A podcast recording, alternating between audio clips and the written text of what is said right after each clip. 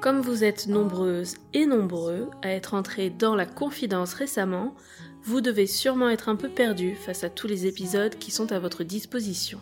Je me suis dit que c'était l'occasion de mettre un coup de projecteur sur une sélection d'épisodes plus ou moins anciens pour vous permettre de découvrir ou redécouvrir des invités passionnants et des conversations riches de conseils qui pourront vous inspirer. Aujourd'hui, je vous repartage le récit de Cyrielle et son incroyable mariage à l'italienne.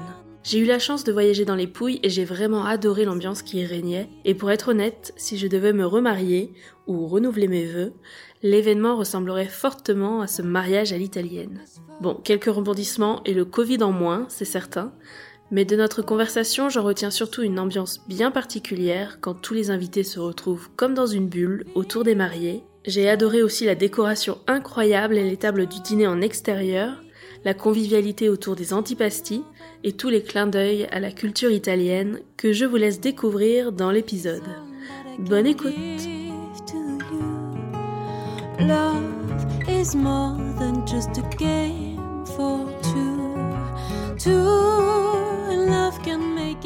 Bonjour Cyrielle, Bonjour, comment tu vas? Ça va très bien, En forme en forme.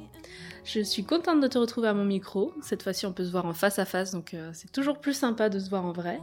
Pour celles qui nous rejoignent dans le podcast, euh, petite précision, c'est que Cyrielle, tu es déjà venue témoigner dans le podcast, à distance cette fois-ci, euh, pour un épisode très spécial qu'on aurait pu appeler Place au direct. Je parle de l'épisode numéro 28. D'ailleurs, si vous ne l'avez pas encore écouté, stoppez tout et commencez plutôt par cet épisode 28.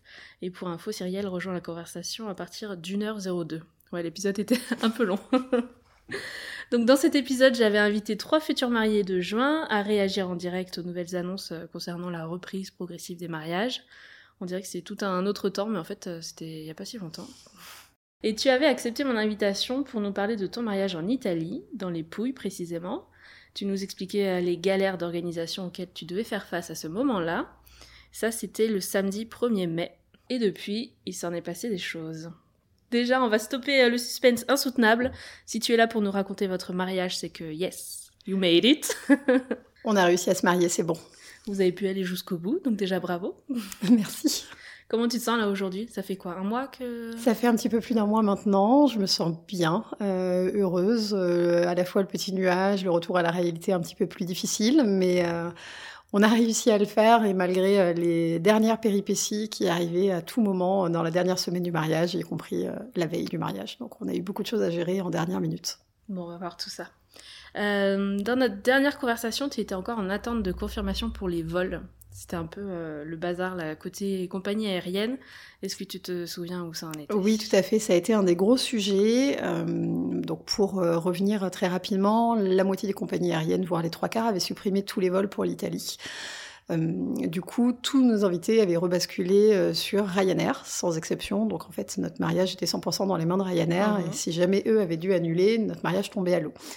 Finalement, ils ont été fiables, euh, les plus fiables d'ailleurs. On a réussi à faire venir tout le monde. Il y a eu beaucoup, euh, beaucoup d'imprévus par rapport à ça, d'attentes de remboursement pour euh, nos, invités. Donc voilà, ça a été un petit peu un sujet dans un premier temps. Au final, Ryanair nous a permis, et ces annulations de vol nous ont permis d'avoir tous nos invités aussi le dimanche, ce qui n'était pas le cas à la base. Donc du coup, l'un dans l'autre, nous on était plutôt ravis, même si c'était moins pratique pour nos invités. Donc les avions, ça, c'était bon. Au final, ça s'est bien passé. Tout le monde était dans les mêmes vols du coup? Combien de vols différents? Quasiment, on avait euh, dans les grandes lignes trois vols euh, différents. Un vol qui partait de Bordeaux, où on avait euh, à peu près 25 personnes, parce que je viens de là-bas. Et un gros vol qui venait de Paris, où là, il y avait euh, 60 personnes qui venaient euh, pour le mariage dedans. D'ailleurs, on a un peu regretté de pas être dans celui-là, parce que du coup, il y avait quand même une ambiance assez chouette. Et puis vous ça- étiez dans lequel du coup? Nous, on est parti une semaine avant, euh, Ah, une histoire d'avoir un petit peu de, de marge et pour pouvoir souffler un petit peu en amont en se disant qu'on avait vraiment besoin de, de petits moments de repos euh, avant, euh, avant que tout se lance. C'était quoi le programme euh, de Alors, À la base, le programme, c'était d'aller dans un de nos hôtels fétiches, euh, dans les Pouilles, où on est allé dès notre premier voyage dans la région. Et pour la petite histoire, qui est euh, un bel hôtel avec un jacuzzi sur la plage, enfin devant la plage, qui était magnifique, on- qui est le premier lieu où Clément m'avait parlé de mariage euh, il y a du coup bientôt, bientôt Mhm. trois ans. Donc du coup, je m'étais dit que c'était parfait, j'avais fait la surprise, Clément n'était pas au courant pour qu'on fasse notre première nuit en arrivant le dimanche. La veille, le- l'hôtel nous a appelé pour nous dire que l'hôtel était en train de s'écrouler et que du coup l'hôtel fermait. Qu'est-ce que c'est que cette histoire encore Quand on dit qu'on n'a pas de chance jusqu'au bout, euh, Il s'écroulait pour ah je sais pas. Intempéries. Au début, en euh, fait, il m'a dit que l'hôtel s'était écroulé. Je dis, mais vous êtes sûr du mot? Il me dit, oui, oui. J'ai dit, mais tout est fermé. Il dit, non, mais euh, les murs ne sont pas assez solides pour le reste, donc on peut pas vous recevoir. Donc déjà, ça donne une bonne image de tous les imprévus qu'on a eu à gérer jusqu'à la Mhm. fin, qui n'arrivent euh, qu'à nous, je pense. On, donc bon, j'ai trouvé un dernier hôtel, euh, enfin un nouvel hôtel au dernier moment. On a pu euh, vraiment souffler. La difficulté, c'est que euh, du haut de nos quatre voyages dans les Pouilles, on n'a jamais eu de pluie du tout, Mhm. jamais. Là, nous arrivons pour la semaine de notre mariage. Il pleuvait à verse tellement qu'il y avait des inondations partout. Parce que, comme nous le disaient les Italiens, il n'a pas plu pendant trois mois et il repleuvra potentiellement pas avant trois mois, sauf sur la semaine de notre mariage, évidemment. Donc ça a été un petit peu la douche froide au sens propre comme au sens figuré. Euh, ce qui veut dire que euh, le, le programme euh, à la base euh, d'aller en Italie, c'était que nous, on arrive quelques jours pour rester en amoureux et certains de nos amis, dont notre officiant de cérémonie et des amis proches, nous rejoignaient à partir du mardi pour profiter entre amis. Donc les premiers jours avec la pluie, la nécessité de retourner sur le lieu pour trouver des backups parce que notre mariage était 100% prévu en extérieur, aussi bien la cérémonie que la soirée que le repas. Donc il a fallu trouver plein de, de solutions. Les, la pre- le début de la semaine a été un peu difficile moralement pour mon mari comme pour moi parce que mine de rien, euh, ça nous demandait, ça nécessitait de faire encore des concessions sur des Mm. concessions sur des concessions. Alors que Euh, vous y alliez une semaine avant pour chiller et être tranquille sur la plage. Exactement, Mm. et pour se rassurer par rapport au mariage et pour aussi organiser, donc pour la petite histoire, le mariage était illégal. Deux semaines avant notre mariage, le Premier ministre italien a fait un discours comme quoi euh, tout réouvrait sauf les mariages qui recommençaient à partir du 15 juin, on se mariait le 12. Mm. On ne pouvait plus annuler, nos invités avaient déjà les maisons, les avions, euh, les locations de voitures, enfin trop de dépenses engagées pour leur demander de recommencer et de revenir en septembre. Donc à trois a- jours près, vous êtes dit tant pis, on le fait. à et- trois jours près, voilà, on a dit qu'on le faisait. On a demandé euh, à nos prestataires de nous suivre. Il y a eu un petit peu de stress par rapport à notre lieu, qui pour le coup était le plus à risque d'un point de vue euh, législation, Mhm. euh, et qui risquait une fermeture administrative de trois Ah mois, alors qu'ils sont fermés depuis un an et demi, donc c'était un peu compliqué. Euh, la petite difficulté, euh, ou en tout cas spécificité à l'Italie, c'est que le secteur du mariage n'a reçu aucune aide d'État pendant le Covid, donc du coup ils étaient vraiment en difficulté, et je pense que quand on leur a dit on maintient quand même, ils l'ont fait à l'italienne en disant bon c'est pas grave on maintient on y va on décale pas et on, et on accompagne les Français euh, mais parce qu'on avait des prestataires assez géniaux je pense. Mhm.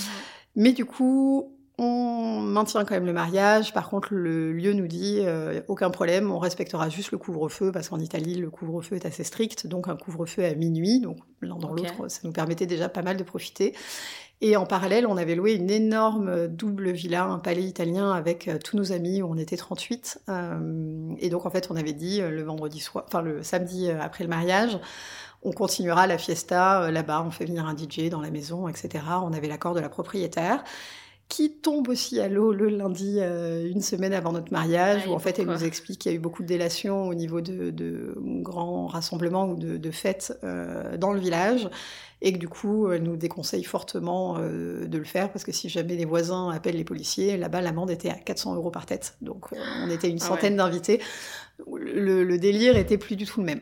Du coup, le lundi, donc, euh, on apprend qu'il va pleuvoir, on apprend qu'on pourra pas faire de, on pourra pas poursuivre la soirée après le mariage. À la base, on n'avait pas décalé le mariage, donc enfin, voilà, c'est un ensemble de mauvaises nouvelles. Euh, donc, il a fallu vraiment trouver des solutions pour tout, et en tout cas pour tout anticiper un maximum. L'idée, c'est que du coup, j'ai imposé à nos, nos prestataires de commencer le mariage un petit peu plus tôt, donc à je crois à 14h au lieu de, euh, des 18h initialement pour décaler un petit peu le programme. Euh, on a notre groupe de musique en last minute aussi qui finalement ne nous a pas suivis. C'était les plus craintifs par rapport au fait de, d'outrepasser la loi. Donc il a fallu aussi retrouver un nouveau groupe quelques jours avant. Et là, heureusement, j'ai ma wedding planner fantastique qui m'a trouvé une solution avec un groupe que j'adorais mais qui à la base devait être complet. Mais bon, tous les mariages étant annulés, euh, ils ont pu venir. Donc du coup, voilà, le, le lundi, un enchaînement de mauvaises nouvelles, de déluges, d'inondations. On va sur le, notre lieu de mariage. Alors c'est très à l'italienne, hein, parce qu'au final c'était parfait, mais euh, là c'était encore limite en grosse œuvre. euh, donc Mm. il nous fait tout visiter, et là on se dit bon, faut qu'on trouve des nouvelles solutions pour tout. Donc le lundi soir, très sincèrement, on n'avait pas le moral, quelques jours avant notre mariage. euh, et à partir du mardi, nos amis sont arrivés, ça nous a fait une bouffée euh, d'air frais. Il a commencé à faire beau, ils annonçaient Ah. encore de la pluie sur le, Sur le week-end. sur le week-end, vraiment tout pile du vendredi 20h au dimanche 18h, hein, exactement pour impacter notre programme. On a avancé coup-ci coup-ça en disant qu'à la fin, on aurait peut-être des bonnes surprises. Les plans B, alors, c'était quoi pour euh, Alors, les plans B, euh, on faisait, donc il y a une toute petite bâtisse, on se mariait chez un producteur d'huile d'olive. Donc pour le coup, euh, ils ne font que des mariages à l'extérieur, Mhm. ce qui veut dire que la- les prestations intérieures sont pas forcément à la hauteur du reste du lieu, même si c'est joli et c'est charmant, mais en tout cas pas, voilà, pas au même niveau. On avait décidé de faire la cérémonie dans la bâtisse avec... alors, c'était un peu compliqué parce que du coup c'était une salle avec un peu moins de charme, etc. Mais bon, devant une fenêtre avec une espèce de verrière en disant on va faire euh, une double arche en contre-jour euh, et ça peut être assez joli. Et euh, la chance qu'on a eue, c'est que deux mois avant, ils venaient d'installer pour un shooting de collaboration, je crois, une énorme tente cristal qu'ils avaient gardée du coup. C'est quoi une tente Mais- cristal Euh, une tente cristal, c'est vraiment une tente en dur, entièrement transparente, euh, un peu comme une tonnelle, mais euh, voilà, transparente du, du sol au plafond avec un beau parquet au sol et des très beaux lustres un peu travaillés. Alors c'était très joli. C'était pas le style qu'on voulait à la base parce que du coup ça faisait prendre un virage très élégant, très chic, un peu plus à l'américaine. Mais pour autant, on s'est dit dans ce cas-là, on fera la- le, le repas et la soirée à l'intérieur de la voilà de la tente cristal. Donc ça, c'était nos, nos deux backups. Après, à la base, le vendredi soir, on devait se faire un énorme restaurant pour, euh, en mode welcome dinner. Et quand on a visité l'énorme maison du coup qu'on a louée, qui était tellement belle, on a annulé le restaurant. On s'est mis en danger au dernier moment pour dire on fait euh, le welcome dinner directement dans la maison parce que c'était incroyable. Il y avait deux piscines, etc. Enfin, vraiment un charme euh, assez fou. Du coup, un traiteur aussi à domicile ou... Alors non, du coup, on a décidé de tout gérer euh, nous euh, et de faire livrer quand même quelques pizzas. Mais euh, on a fait des courses, on a préparé des gros antipastilles, beaucoup, beaucoup de cocktails. Euh, et ça s'est euh, ça s'est très bien fait comme ça. Il n'a pas plu le vendredi soir, au final. Donc c'était parfait. Il a juste fait un petit peu froid. Là, vous étiez combien? Les gens étaient déjà On arrivés? était déjà quasiment en, en totalité, donc on devait être euh, 90 personnes, je pense. Donc euh, oui, oui, tout le monde, euh, tout le monde était là. La grande difficulté, c'était pas faire un faux départ d'un point de vue alcool, fiesta, fatigue Mm. euh, par rapport au lendemain, donc euh, un petit peu de, un petit peu de pression. Donc le vendredi soir, voilà, une soirée euh, très à l'italienne, tous nos amis étaient là, etc. On a fini, je crois, à 4 heures du matin quand même, donc euh, un petit peu un faux départ. Et euh, le samedi, on s'est réveillés, du coup, nous, avec euh, tous nos amis. Vraiment, on avait la chance, sauf deux petites bandes de, de- de collègues devenus amis euh, qui étaient dans deux maisons à côté. Mais on a vraiment eu la chance d'avoir dans notre maison tous nos proches, enfin tous nos amis. Et du coup, ça faisait une, une synergie assez folle. Les gens se sont rencontrés, aussi bien mes amis que les amis de, de mon mari. Donc c'était assez chouette à, à voir. Le samedi matin, on s'est réveillés. Alors, on n'avait toujours pas fait nos vœux, ni l'un ni l'autre. Euh, donc, on s'est lancé dans, tout ça, C'est ça, c'est ça. En fait, il y avait tellement d'urgence à chaque fois. Et puis, Ouais. je crois que la, la, la peur de la, de la feuille blanche, euh, en tout cas pour moi, euh, pour mon mari, c'est un peu différent parce que c'est un excellent orateur. Il a vraiment l'habitude de, de parler devant beaucoup de monde, etc. Donc, lui, au début, il a essayé d'écrire des vœux. Et en fait, il m'a dit, mais si j'écris, ça me ressemble pas. Donc, il s'est fait des bullet points. Du coup, pour la petite histoire, il n'y a que ses vœux à lui que je n'ai pas encore récupérés. Mais euh, moi, j'avais vraiment besoin d'écrire, de ciseler euh, les mots. Donc, on a Mm. fait samedi matin un petit peu dans la panique, l'un comme l'autre, en s'isolant euh, dans la maison avec les amis. t'as fait ça seul ou quelqu'un était là avec toi? Non, j'ai fait ça seule. Euh, par contre, j'ai fait euh, corriger ma copie par euh, deux amis proches pour vérifier. Il y avait une, une idée que j'avais un peu du mal à faire. Enfin, je savais très bien ce que je voulais dire, mais j'avais peur que ce soit pas perçu de cette façon-là, donc j'ai refait vérifier.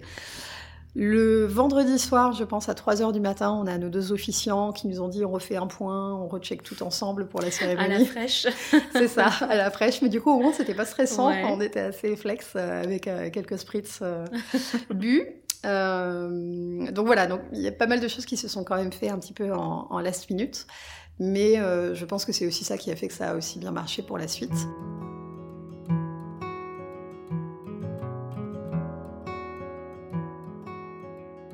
Et puis après, euh, après du coup, alors dans la semaine, pardon, j'avais fait mes essais coiffure que j'avais pas pu faire parce que du coup à la base ma coiffeuse était une amie qui n'a pas pu venir au mariage, donc il a fallu trouver pareil une coiffeuse italienne qui puisse me recevoir, etc. Ça, c'est quoi, le wedding planner qui t'a. Ah Oui, c'est elle qui me l'a trouvé, heureusement, euh, qui était euh, assez géniale. Alors pareil, hein, son lot de stress, elle parlait pas anglais, euh, je parlais pas italien.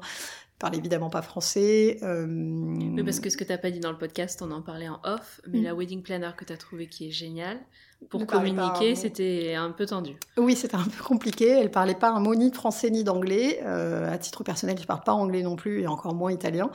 Du coup, on a beaucoup communiqué euh, par euh, une application de traduction sur le téléphone et ça a très bien marché comme ça. Alors, pour la petite histoire, on avait, euh, à la base, je voulais pas de wedding planner. C'est mon mari qui me l'a imposé parce que je crois qu'il a vu que je stressais déjà un peu trop pour le civil et qu'il voulait pouvoir être tranquille. Mm. Effectivement, avec la pandémie, heureusement qu'elle a été là.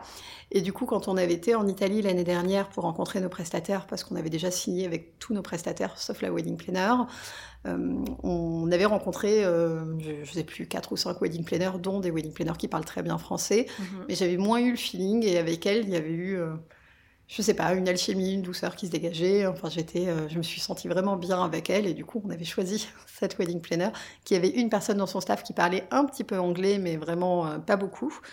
Et par contre, le jour du mariage, elle nous a trouvé quelqu'un qui parlait un petit peu français, donc c'était quand même très pratique. Mais ça, Mm. c'était la surprise parce qu'elle nous l'avait pas dit en amont, elle n'était pas sûre de pouvoir y arriver.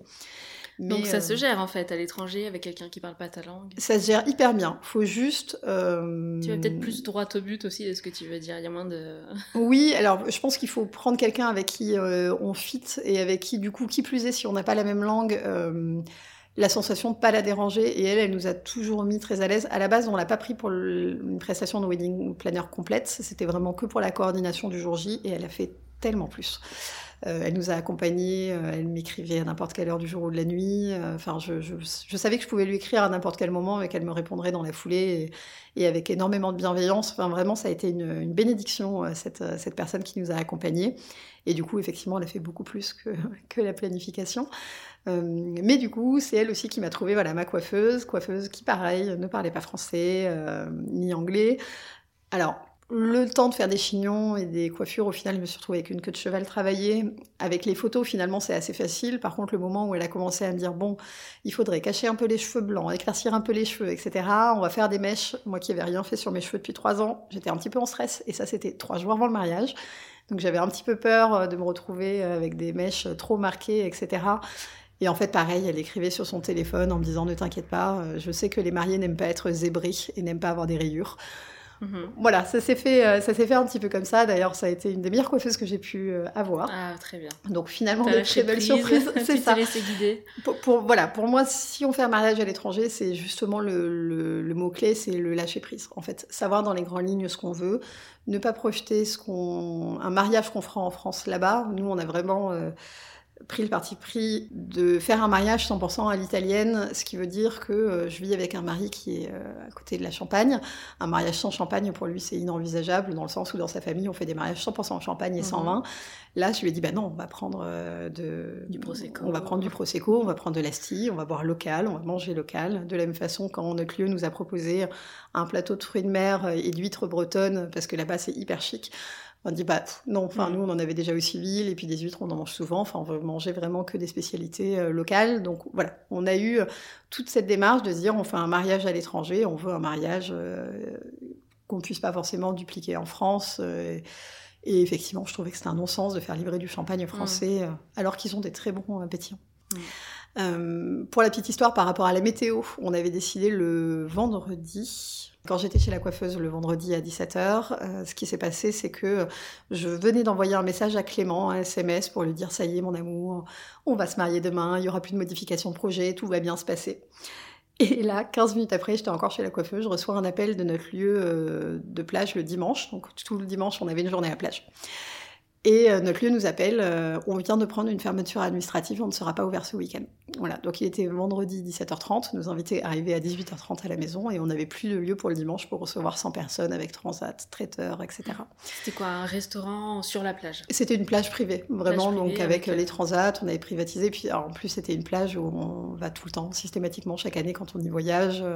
Le barman est incroyable, il parle hyper bien français, enfin vraiment euh, une ambiance de folie, euh, beaucoup de musique latino, enfin tout ce qu'on voulait, quoi. Voilà, Donc hyper ça, fêtard. c'était booké, réservé, Réservé depuis un an et demi. un acompte ou- Euh, alors non, mais les Italiens ne sont pas très à compte dans l'âme. En général, ils préfèrent Ouais, bah, plutôt un paiement, euh, euh, ils préfèrent ça plutôt un paiement en espèces à la fin, euh, Mhm. souvent. Mais euh, et puis même pour notre lieu, par exemple, on a versé euh, 200 euros d'acompte sur la totalité. Enfin, ils sont pas très à compte, quoi. Donc non, heureusement, on n'avait rien payé, mais sauf que euh, voilà, on se retrouve euh, sans rien. Alors ils étaient pour rien, fermeture administrative des cinq plages aux alentours, donc. euh, Donc par ça, rapport, vendredi pour le dimanche. voilà, le vendredi pour le dimanche, Ouais. alors que bah, tous nos invités arrivaient juste après, donc ça a été extrêmement complexe à trouver une solution. On avait heureusement un invité qui parlait très bien italien, qui venait de Calabre, mais bon, la, la mafia italienne, c'est quand même un peu plus simple, donc il a passé quelques coups de fil. On a notre lieu qui nous a recommandé vers une autre plage, euh, alors qui était encore plus loin. T'as quand même réussi à caser la mafia italienne dans le podcast. Ah oui, mais pardon, Mais non, mais c'est très bien. mais c'est un peu ça quand même. Mais hein, là, tu t'es mise carrément dans l'ambiance italienne, quoi. On règle les problèmes euh, Ah, mais, oui, mais, mais- oui, mais c'est clairement ça en fait. Euh, lui, il vient de Calabre, mais bon, il a appelé des gens en Calabre qui ont appelé des gens dans les Pouilles. Enfin bon, ils nous ont Le trouvé cousin. un nouveau lieu. Euh, voilà, c'était un peu ça. Mais ils nous ont trouvé un nouveau lieu Mm. euh, rapidement, donc, euh, donc pas mal d'imprévus. Mais du coup, le dimanche, on allait dans un lieu qu'on n'avait pas eu le temps de voir. En fait, ils nous ont dit, bah, venez demain. On dit, non, samedi, on se marie. C'est à une heure et quart euh, du lieu où on se marie. Mm. On va pas faire un aller-retour pour aller voir la plage. Donc on fait confiance et encore une fois, on lâche prise. Mhm. Bon, on en parle après du lieu. Voilà. Très bien. Donc, euh, donc tout, voilà, tout ça c'était le, Le vendredi. Le, le vendredi et, euh, et le vendredi, on devait aussi prendre la décision ou non de faire l'intégralité du mariage, dedans ou dehors, parce qu'ils avaient vraiment besoin de commencer à installer les choses dès le vendredi soir. On regarde la météo le lendemain, qui était très incertaine, euh, qui, en fonction des différents téléphones, annonçait du beau temps avec des éclaircies, avec des averses. On dit bon, pff, banco, euh, on y va quand même, on, on maintient tout dehors et puis euh, on va se dire qu'à la fin, on aura peut-être quand même un petit peu de chance. Donc au moment de la préparation, tout euh, le personnel est arrivé, donc la maquilleuse qui était incroyable, qui était un vrai bonbon aussi, une très belle rencontre, qui d'ailleurs en amont m'avait donné pas mal de, de noms de prestataires, etc. à contacter de sa part, euh, qui m'a maquillée puis a maquillé les invités. Pendant que je me faisais maquiller, donc j'ai fait le choix de me, maquiller euh, en plein air aussi, plutôt qu'être dans la maison. Donc j'étais euh, sous des glycines sur une terrasse, Enfin, c'était hyper agréable. T'as réussi à être à, à l'écart pour pas que. Alors, je me suis mise un petit peu à l'écart, mais euh, mon mari est quand même passé devant moi quand j'étais en train de me faire maquiller. Mais bon, il avait sa housse, puis je, il a fait façon, il voit attention. pas les détails. Oui, et puis le maquillage de loin. Ouais, euh, ouais. Voilà. Et à la base, il m'avait juste dit, euh, juste pas trop de maquillage, et en tout cas pas trop de paillettes, donc euh, comprendre le highlighter pour, euh, pour les femmes. Mais donc on s'était un petit peu isolés, et après on s'est préparé. Après, ça a été la, la préparation en elle-même a été très speed, j'ai trouvé, parce que du coup, c'est toujours pareil, je crois. Il y a beaucoup plus de monde que prévu qui devait se faire coiffer. Donc, en fait, euh, la, la- la coiffeuse a pris du retard et pourtant, elles étaient quand même venues à 4. Donc, euh, elles, allaient, euh, elles allaient hyper vite. Mais du coup, à la fin, voilà, un petit peu de, de- de- de pression. Je m'étais dit qu'on aurait vraiment le temps de souffler, de se préparer entre amis. Pas du tout. Euh, alors aussi parce que je pense que toutes mes amies ont passé la matinée à chiller à la piscine et que d'un seul coup il y a eu un peu le oh mon dieu c'est dans une heure et demie on n'est pas prête. À quelle heure vous avez commencé à vous préparer? Je dirais à, à midi Ok. et la cérémonie était à 14h donc finalement je Ouais, pense que pour le coup deux heures, ouais. on aurait mieux fait de faire un petit peu plus tôt. Euh, ça aurait évité à ma mère de monter en pression parce que du coup elle avait très très peur d'être en retard.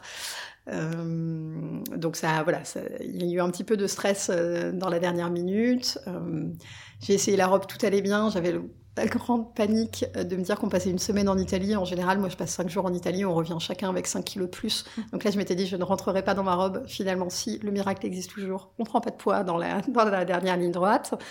Donc voilà, on a passé la robe. Mes amis ont pu rentrer dans la pièce au moment où je passais la robe, d'ailleurs un peu plus que prévu. Je crois qu'elles étaient une dizaine, euh, dans une petite chambre italienne avec tous les prestataires, etc. Donc euh, voilà, il y avait euh, un peu d'émotion. Ce qui, euh, étrangement, m'a procuré plus d'émotion, alors que j'étais archi contre à la base, c'est le voile. Je voulais pas de voile depuis le début. J'ai changé d'avis sur le voile un mois avant le mariage. Et, Pourquoi t'as euh, changé d'avis Une je sais photo que t'as vue ou... J'arriverai pas à dire parce que j'avais essayé avec et sans euh, plusieurs fois en amont.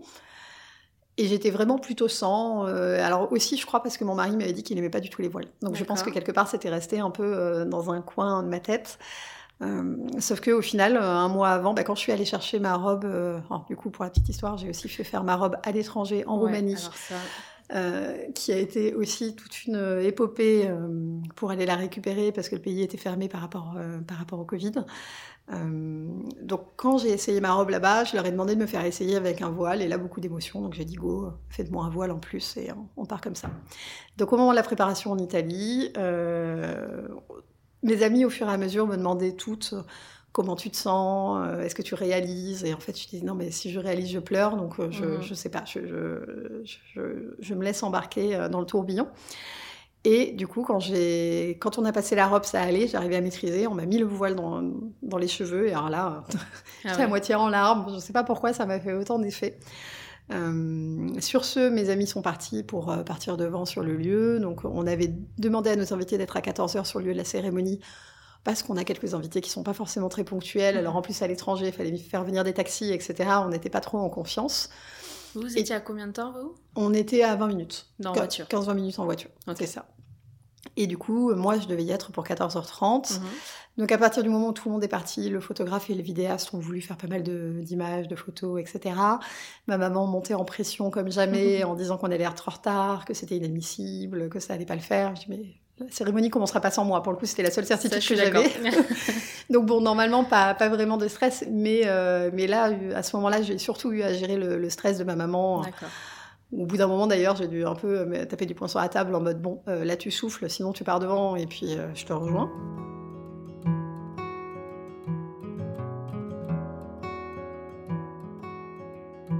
Alors du coup, une fois parti de la maison, on était à 20 minutes du lieu du mariage et euh, donc ma maman est partie sur la cérémonie.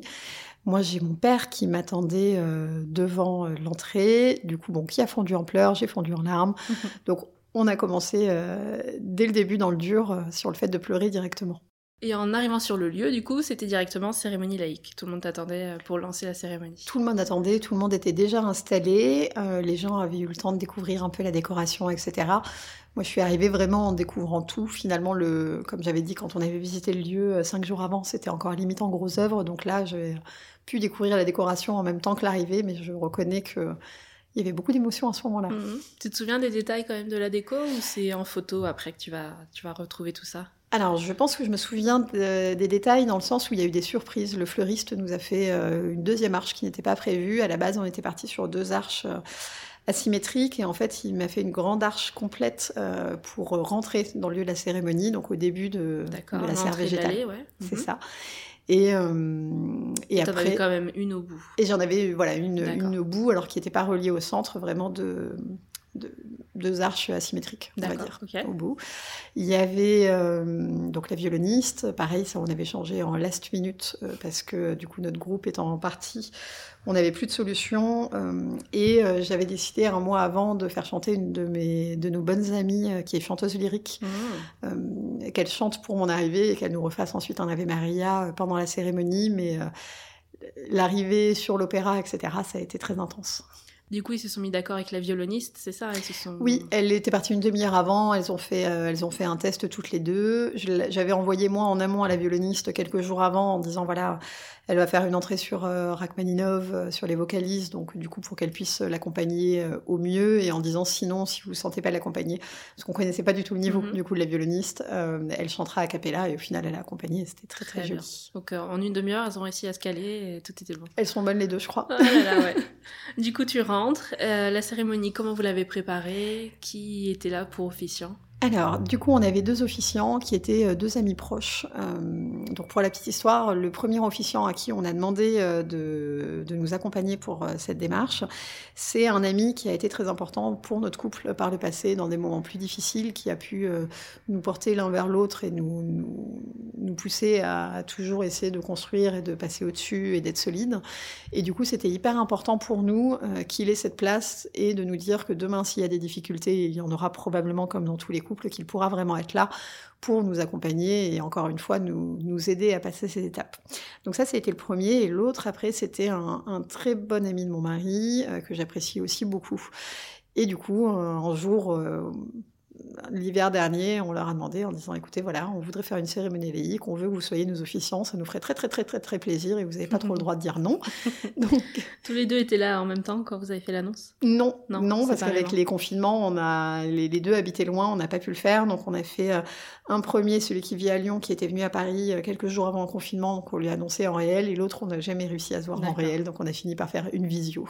Et eux deux se connaissent ou... Eux deux se connaissaient, ils se connaissent mieux maintenant du coup, mais, euh, mais ils avaient déjà fait quelques soirées ensemble, etc. Et on, pour le coup, on savait que euh, les deux, ça marcherait bien, qu'il n'y aurait pas de, de problématique d'ego, mm. euh, que c'est vraiment des gens qui feraient tout pour nous faire plaisir.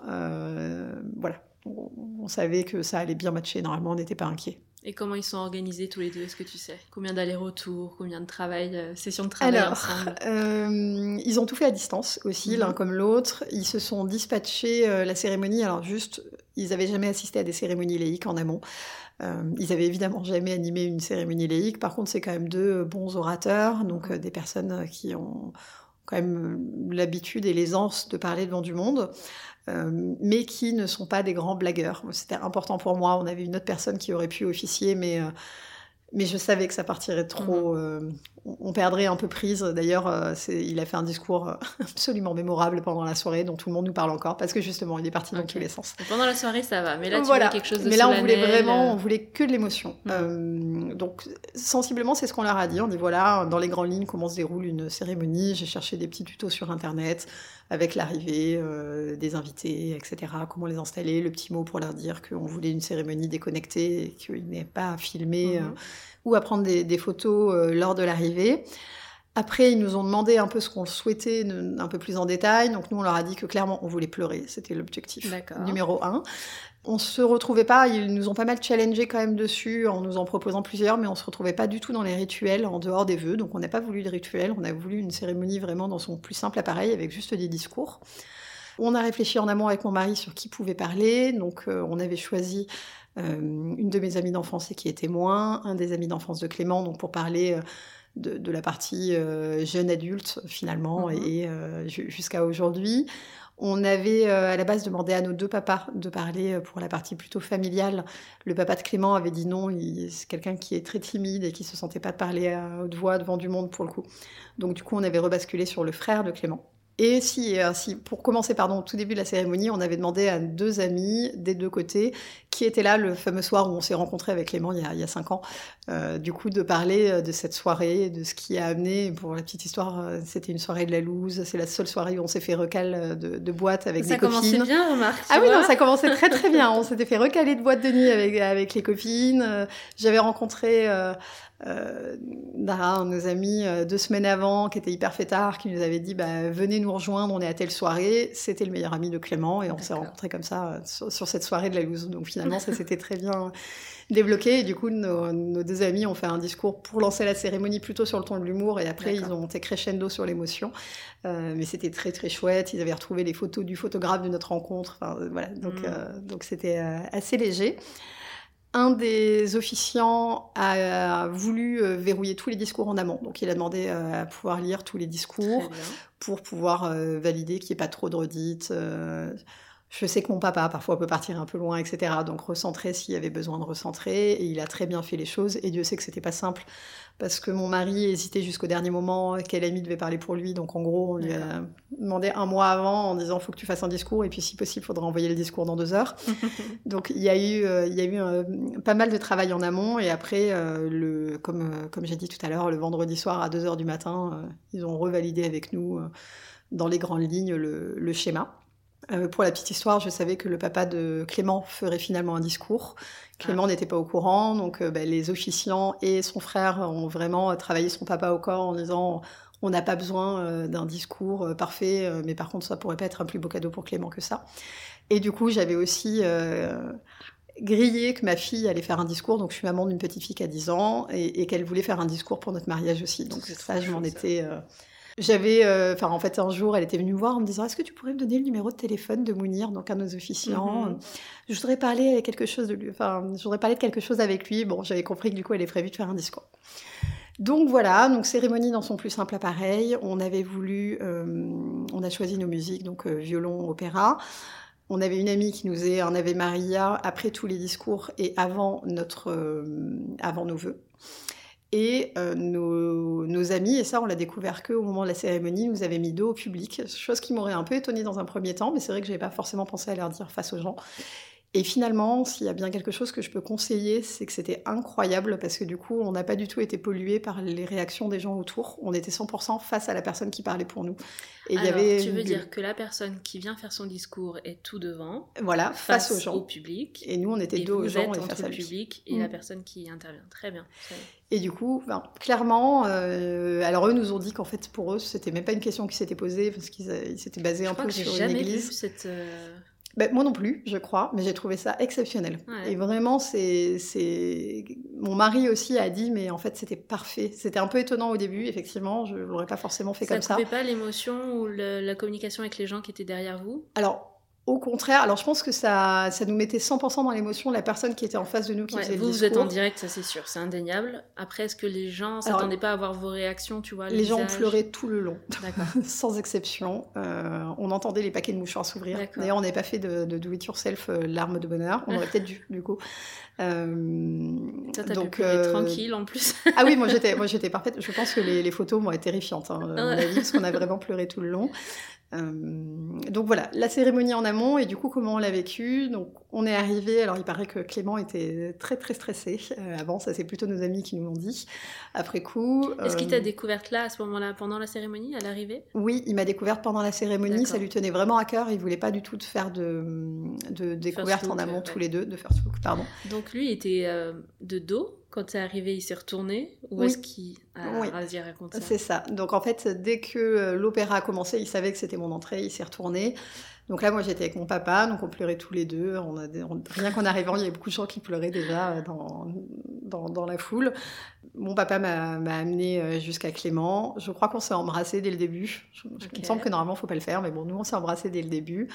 Euh, on nous a demandé de nous asseoir, les invités se sont assis aussi. Là, les officiants ont commencé. Alors déjà, un des deux officiants qui euh, est quelqu'un qui... Enfin, on avait deux officiants qui, pour le coup, sont beaucoup dans l'émotion, mais pas forcément dans les larmes. Alors, il y en a un qui commence à perdre pied dès le début. Ah Donc bon, ça commence à nous... Voilà, Clément pleurait quand je suis rentrée. Il a fondu en larmes quand il m'a vu. C'était un peu ma... J'ai réussi. C'était ma hantise. Je lui ai dit que sinon, je lui mettrais les doigts dans l'œil en arrivant. Bon, en fait, non, il pleurait tout seul comme un grand. Euh, la cérémonie commence, donc premier discours, nos amis qui font quelque chose sur le ton de l'humour, et après ce que j'ai trouvé très bien, c'est que vraiment les officiants ont, géré et ont organisé le discours pour que ça monte en crescendo en émotion. Donc, euh, donc nos amis d'enfance, puis nos, enfin, mon papa, son frère, ils ont très bien fait les choses. Ils n'avaient pas annoncé que le père de Clément parlait. Donc en fait, après son frère, ils ont dit bon, on a un nouveau discours supplémentaire. Et là, ah ils appellent le père de Clément le Clément qui prend en larmes hein, encore. ah oui, c'était ah, bah, c'était vraiment fait pour le faire pleurer. Euh. Il me dit mais dans les faits il pleurait dès le début, mais comme on n'était pas sûr, on a tout fait euh, pour que euh, pour qu'il puisse pleurer. Donc il a fait un discours absolument magnifique. donc là, on nous a dit que les gens commençaient à perdre pied. Sur ce, il part du discours. Ma fille arrive pour faire le discours. Ah donc elle a fait le discours en pleurant au micro. Euh, qui était euh, merveilleux. Donc là, les invités nous ont dit, les seuls qui résistaient, tout le monde a pleuré. Les hommes avaient tous remis les lunettes de soleil, il paraît, dans, les invités. Euh, discours magnifique parce que parce qu'elle parlait aussi du fait que ce soit une famille recomposée, parce qu'elle parlait de notre famille, de notre chat, qui pour elle est clairement un mm-hmm. frère, euh, que euh, qu'elle était très heureuse d'avoir Clément dans sa vie. Euh, elle parlait de mes grands-parents. Enfin, voilà, elle a fait un discours absolument à tomber à la renverse que je relis encore et qui encore aujourd'hui me fait pleurer. Mhm. et du coup, après ça, l'opéra, donc un, un Ave Maria de Caccini et nos voeux. Donc les fameux vœux qu'on avait écrits samedi matin, euh, que moi j'avais écrit dans un carnet de vœux très joli avec un ruban, etc., que j'avais laissé à je ne sais plus quel ami dans l'émotion juste avant. Et là je me tourne, je dis est-ce que quelqu'un peut me donner les vœux? On me donne le livret de vœux, j'ouvre le livret, vide. C'était celui de mon mari. Donc un petit moment de panique, un peu en mode euh, qui a mon livret de vœux? Je peux pas me lancer sans ça. Moi, ça faisait littéralement une heure déjà que je pleurais euh, à chaudes larmes. Je n'aurais pas pu parler.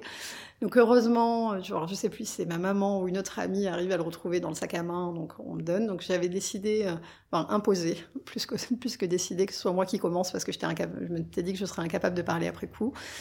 Donc j'ai pu euh, voilà dire mes vœux, euh, beaucoup euh, beaucoup d'émotions. Donc au moment des vœux, par contre, on était debout, euh, face l'un l'autre, et du coup les gens nous voyaient plus à ce moment-là. T'avais un micro et tes vœux dans l'autre main. c'est ça, D'accord. tout à fait. J'avais un oui, je devais avoir un micro. C'est marrant, il y a des détails comme ça Mm. qu'on oublie. Si je devais avoir un micro, parce que Clément lui avait un micro dans sa veste, mais moi je, je pense que j'avais un micro, mais en même temps j'ai l'impression de lui donner la main. Je sais plus. Ouais, c'était ça ma question. La vidéo nous le dira. Là, je crois que le souvenir est flou.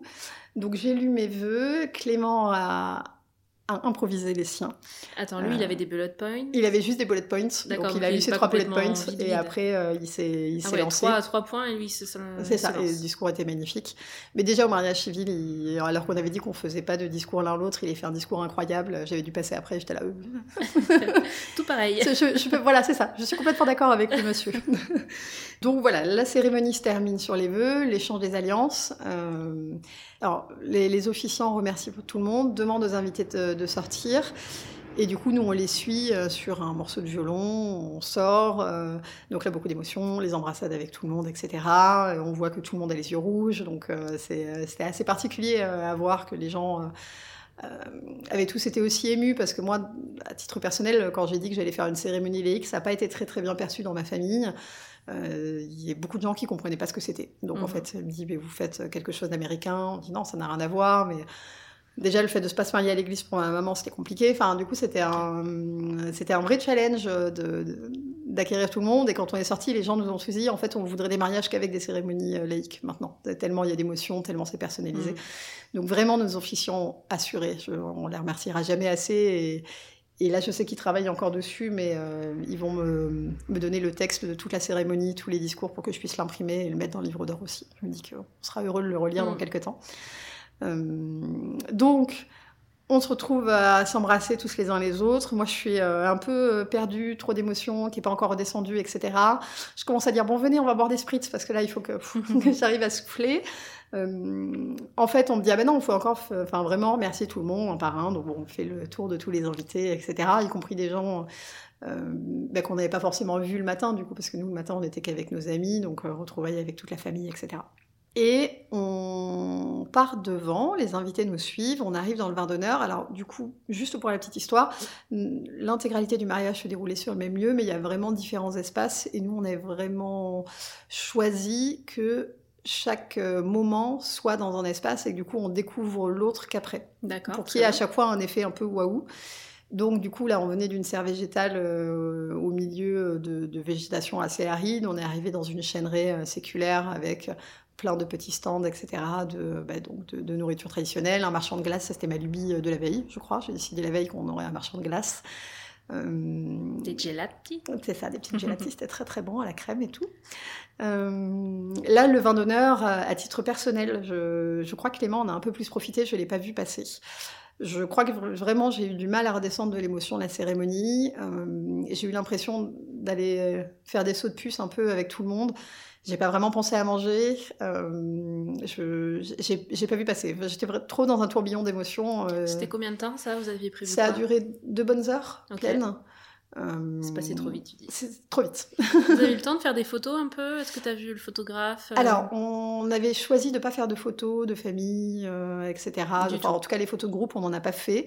Après, on avait prévu un, un magnifique photobooth où, dans les faits, un peu naturellement, j'ai les gens qui sont venus me chercher en mode euh, viens avec la. Enfin, prends Clément, on va faire une photo.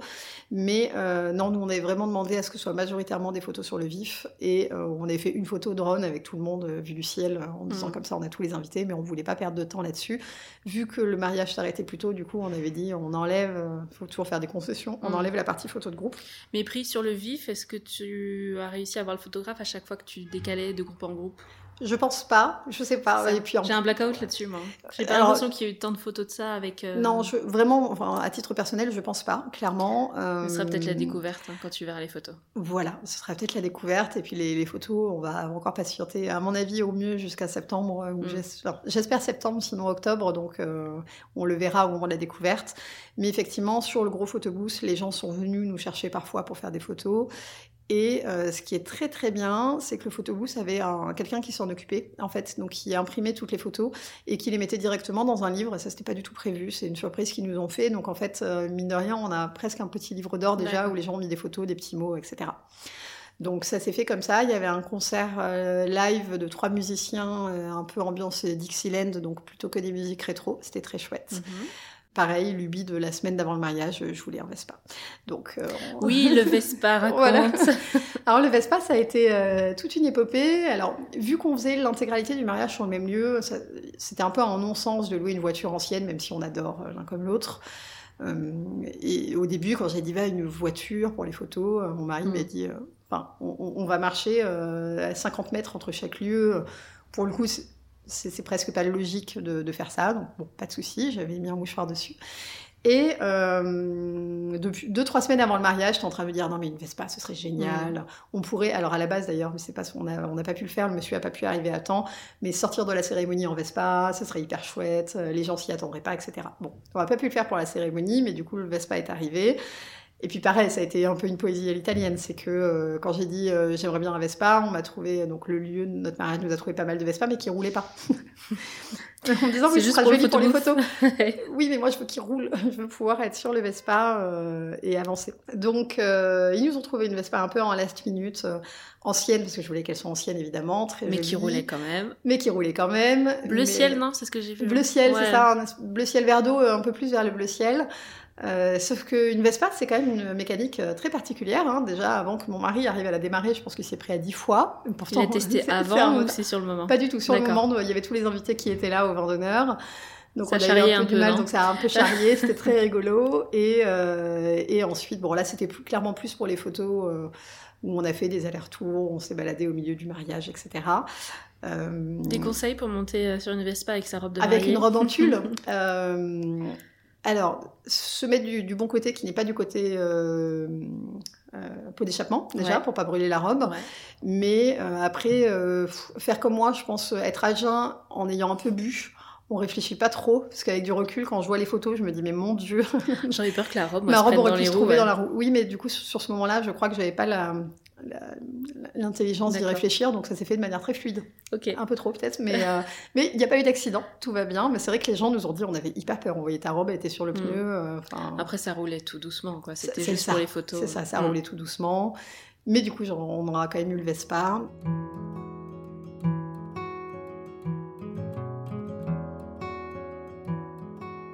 Et, euh, et là, il paraît que la nourriture était excellente. Bon, bah, comme plein de mariés, à ce qu'il paraît. J'ai pas vraiment eu le temps de goûter au vin d'honneur. Si, j'ai mangé une glace quand je suis arrivée, mais après le, Mm. après le, le- enfin pas, pas le temps, le temps d'aller voir tout le monde, etc.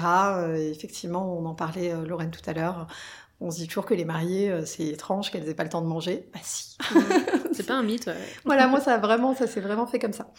Ensuite, c'était le, un peu la golden hour, donc nos photographes nous ont embarqués tous les deux pour faire quelques photos dans les bois euh, devant, bah, de- devant le coucher de soleil. Nos invités à ce moment-là ont basculé sur la partie repas, donc ont découvert à nouveau un nouvel environnement, etc. Euh, Le, le plan de table, donc on avait fait dans des dames Jeanne avec des gros hortensias, Mhm. euh, et du coup le repas en plein air avec un- des ciels lumineux de différentes ampoules qui tombaient Mhm. au-dessus des tables. Là, la météo était bien. montées. Là, là, ah, là, la météo, ça y est, là, elle était nickel. Très elle bien. était parfaite. Il y a une Euh, photo qui a fait le tour du monde presque. hein. euh, Il y, a- y y des photos de la table qui ont fait presque le tour du monde, effectivement. Là, j'ai des Américaines qui m'écrivent. euh, elle a été en, en- en- bon, évidemment en Italie, en France, euh, en Angleterre, aux États-Unis et en Inde là récemment. Hyper étonnant. Et en Qui a fait tourner les photos?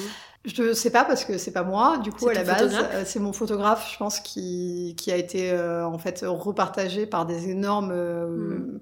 des énormes comptes mariage où il y a euh, jusqu'à 2 millions de personnes et du coup, à mon avis, bah, ça, ça, ça, ça- ça a retourné comme ça. Donc c'était assez étonnant. J'ai hâte d'ailleurs d'avoir les autres photos. Mhm. Euh, donc le lieu du mariage, là on est arrivé, musique à fond. Alors pour la petite histoire, euh, on avait choisi comme hymne de mariage, donc un peu une musique à mettre à plein de moments, euh, Sarah Perchetti Amo, pardon pour euh, l'accent italien. Donc il y a une musique hyper kitsch, mais forcément pour qu'on La connaisse Ti des- Amo, qu'on Sa- connaît tous. Sarah Perchetti Amo. Ah, d'accord. Voilà. Bon, du coup, quand j'ai dit ça aux Italiens, je les ai vus faire des grands yeux. Je pense que c'est l'équivalent du lac du Connemara là-bas. Ah oui. Euh, mais en fait, je leur ai dit, bah oui, mais une musique italienne qui est connue en France, c'est forcément euh, voilà, quelque chose de très très commercial. Donc on est arrivé là-dessus, les gens se sont mis debout euh, sur les chaises à table, enfin euh, Tous italiens voilà. d'un coup. Voilà, tout, tout le monde parlait italien d'un coup, il y avait aucun problème. Là, le yaourt, ça se fait bien. Petite chose qu'on a oublié de faire, je regrette un peu, mais bon, les gens s'en sont pas rendus compte, mais je m'en suis rendu compte moi après. On n'a pas fait de discours pour remercier les gens euh, d'être là. Petite, euh, petit clin d'œil, euh, si on devait changer quelque chose, je pense qu'on le ferait à ce moment-là. Il y en avait un qui était prévu ou c'est juste que vous avez zappé et sur le coup Complètement zappé. passé à autre chose On a complètement zappé tout court, Mm. donc on n'avait même pas prévu. euh, alors on l'a fait le vendredi et on en a fait un le dimanche, mais c'est vrai que le samedi on a zappé. D'accord. Et là, à ce moment-là, donc euh, on a dansé un peu, on est allé voir toutes les tables. On avait choisi du coup que deux tables banquées tout en longueur et une petite table d'enfants euh, en parallèle. Ça c'est pratique, au final, c'est... Alors, comme tu pensais? Moi, j'ai trouvé ça génial. Euh, les gens, alors pareil, dans ma famille, au début, table banquée, euh, pourquoi? C'est pas pratique, il faut des tables rondes, etc. Donc j'ai fait plaisir à ma maman, j'ai mis des tables rondes au mariage civil, mais là, on avait fait deux tables banquées et les gens, au final, ont trouvé ça très sympa. La petite chose que ça change, c'est que euh, pour les plans de table, il faut vraiment réfléchir en avançant deux par deux, par deux, par deux, etc. Mm. Parce que finalement, on parle avec moins de monde sur une table banquée, je pense, que sur une table ronde. Au mieux, on parle aux cinq personnes qui sont autour. Mais après, du coup, ça fait plus loin. Qui plus est, on avait un nouveau groupe live qui était là à ce moment-là aussi, qui a mis une ambiance absolument incroyable. Et du coup, on s'entendait quand même euh, pas beaucoup. D'accord. Voilà. Mais bon, c'était. Enfin, les, gens ne sont pas plaints, mais, euh, mais Tu parles clairement. vraiment euh, avec ton voisin à côte. voilà, côte. on parle avec les gens qui sont proches, Mm. clairement. D'accord. Pareil, euh, alors je, je voulais absolument euh, des, des vases un peu Médicis anciens, etc. Mais il y en avait quand même un sur deux qui était un peu haut. Quand on est grande comme moi, on avait du mal à voir les gens qui, enfin, ce qui se passait en face. Donc peut-être effectivement faire un tout petit peu plus bas, mais en même temps c'est moi qui ai demandé des fleurs qui partent vraiment en mode jardin sauvage, euh, donc euh, un peu enfoui, donc forcément ça part en hauteur. Euh, mais euh, c'est les petites choses, les petites choses à savoir. Et pourtant, on m'avait prévenu parce que j'avais une amie où les gens en fait avaient enlevé les vases de fleurs pour les mettre sur le côté pour Ah pouvoir ouais. se voir sur des tables rondes. Et je sais qu'elle avait mal vécu. Bon là, les- je crois pas que les gens l'aient enlevé, mais euh, c'est vrai qu'en termes de hauteur, on était un tout petit peu limite. Donc je pense que c'est quelque chose auquel Mm. il faut penser euh, un peu plus que nous en amont. T'avais quoi d'autre sur tes tables euh, Des éléments de déco Des Alors, plans on de table, avait, marque place euh, on avait marque place, du coup, avec des rubans. On avait un rondin de bois sur les assiettes, d'ailleurs. Jusqu'au dernier moment, je n'étais pas sûre de les garder, mais au final, j'ai bien fait. Il y avait quoi sur le euh, rondin? Il y avait, sur les rondins, il y avait une assiette euh, de, de réception, qui était une assiette faite à la main blanche avec un bord doré à l'italienne, vraiment en, en poterie, qui était très jolie. On avait choisi des couverts anciens euh, cuivrés des verres euh, effet cristal euh, avec différentes hauteurs et trois verres. Ça, c'était après- fourni par le lieu? Ça, c'était fourni par le lieu. On pouvait choisir, ils avaient pas mal de choix et, des, des choix de bon goût, donc c'était assez facile de choisir. Enfin, tout était assez joli. Et qu'est-ce qu'on avait d'autre? On avait dans des petits sachets euh, en plastique euh, des, des petits pains italiens avec plein de saveurs Mhm. et euh, les bouteilles d'huile d'olive en cadeau. Très bien. Ah si, et on avait aussi des enveloppes qui à la base devaient contenir des photos souvenirs avec chaque invité et un des deux mariés. On a oublié les photos à la coup, maison. une enveloppe chacun. Du coup, il y avait juste une enveloppe vide. Les gens me disent mais ça sert à quoi? C'est pour euh, l'urne? Non, non, c'est pas du tout. Elles étaient imprimées en plus? La honte. Ah oui, tout était imprimé, Ah. tout était resté à la maison. Mais pareil, pour la petite histoire, on avait aussi oublié les marques places. Et heureusement, ils s'en sont rendus compte au tout début du vin d'honneur. Donc, un copain a fait aller-retour à la maison pour aller les récupérer. Bon, voilà. Je suis assez tête en l'air, donc c'est un peu le, c'est un peu le problème. Mais euh, voilà un petit peu sur la table, c'est ça. Au niveau traiteur, est-ce que tu as des choses à nous raconter? C'était génial. T'as eu le temps de manger finalement ton Là, j'ai eu le temps. repas. Le, le repas, c'est vraiment le moment où j'ai réussi à me poser, en fait, et euh, à, à me poser pour la première fois et à m'arrêter un peu et regarder ce qui se passait autour pour essayer de m'en imprégner un maximum. Les mariés le disent beaucoup et je pense que c'est très vrai. J'ai réussi à le faire qu'à ce moment-là. J'ai pas réussi à le faire avant. Mais vraiment, le, le fait de s'arrêter, euh, de regarder mon mari et qu'on regarde autour et qu'on se dit, euh, Mm. on y est, quoi. On y est, on le fait. C'est incroyable. C'est encore plus beau que tout ce qu'on avait imaginé parce que clairement, on avait, euh, on avait déjà la barre très haute dans notre esprit. Mais alors là, du coup, c'était encore plus beau en vrai. Puis surtout de réaliser que ça y est, quoi. Vous y C'est ça. étiez, après tout ce qui On- s'est passé. On y est, on le fait. euh. Après, euh, alors sur la partie traiteur, du coup, on n'avait pas voulu d'entrer une fois à table parce que les mariages italiens, un vrai mariage italien, c'est un mariage où on reste 6-7 heures à table. Mm. Ce qu'on voulait pas du tout, vu Mais là, couvre-feu. devait terminer à minuit, donc euh, ça marchait pas du tout. Et on avait quand même fait un énorme vin d'honneur. Donc après, on a quand même respecté les menus italiens avec le primi, le sigondi. Donc le premier plat, c'est toujours un plat de pâtes. Mhm. Donc là, on avait fait des, des pâtes euh, à la vongole, donc avec des, des, Mmh, des ah là de mer, etc. Parce que c'est mon plat favori italien. Euh, le deuxième plat, c'est toujours un risotto. Donc là, on avait fait euh, un risotto euh, à base d'asperges et speck. Mhm. Et euh, après, il y avait un plat de viande, et je sais plus ce que c'était. C'était un veau avec un soufflé parmesan prosciutto de mémoire. Mhm. Euh, bon, là, moi, arrivé au moment du plat, déjà, j'ai plus rien plus avalé tellement c'était copieux en amont. Et ce que j'ai adoré, mais ça, les gens nous m'ont dit qu'après, en fait, c'est qu'on n'avait pas du tout prévu le coup pour les gens qui étaient allergiques, etc. On avait essayé de faire pour le plus grand nombre. Mais euh, typiquement, moi, j'ai une de mes collègues qui est allergique sur beaucoup d'aliments.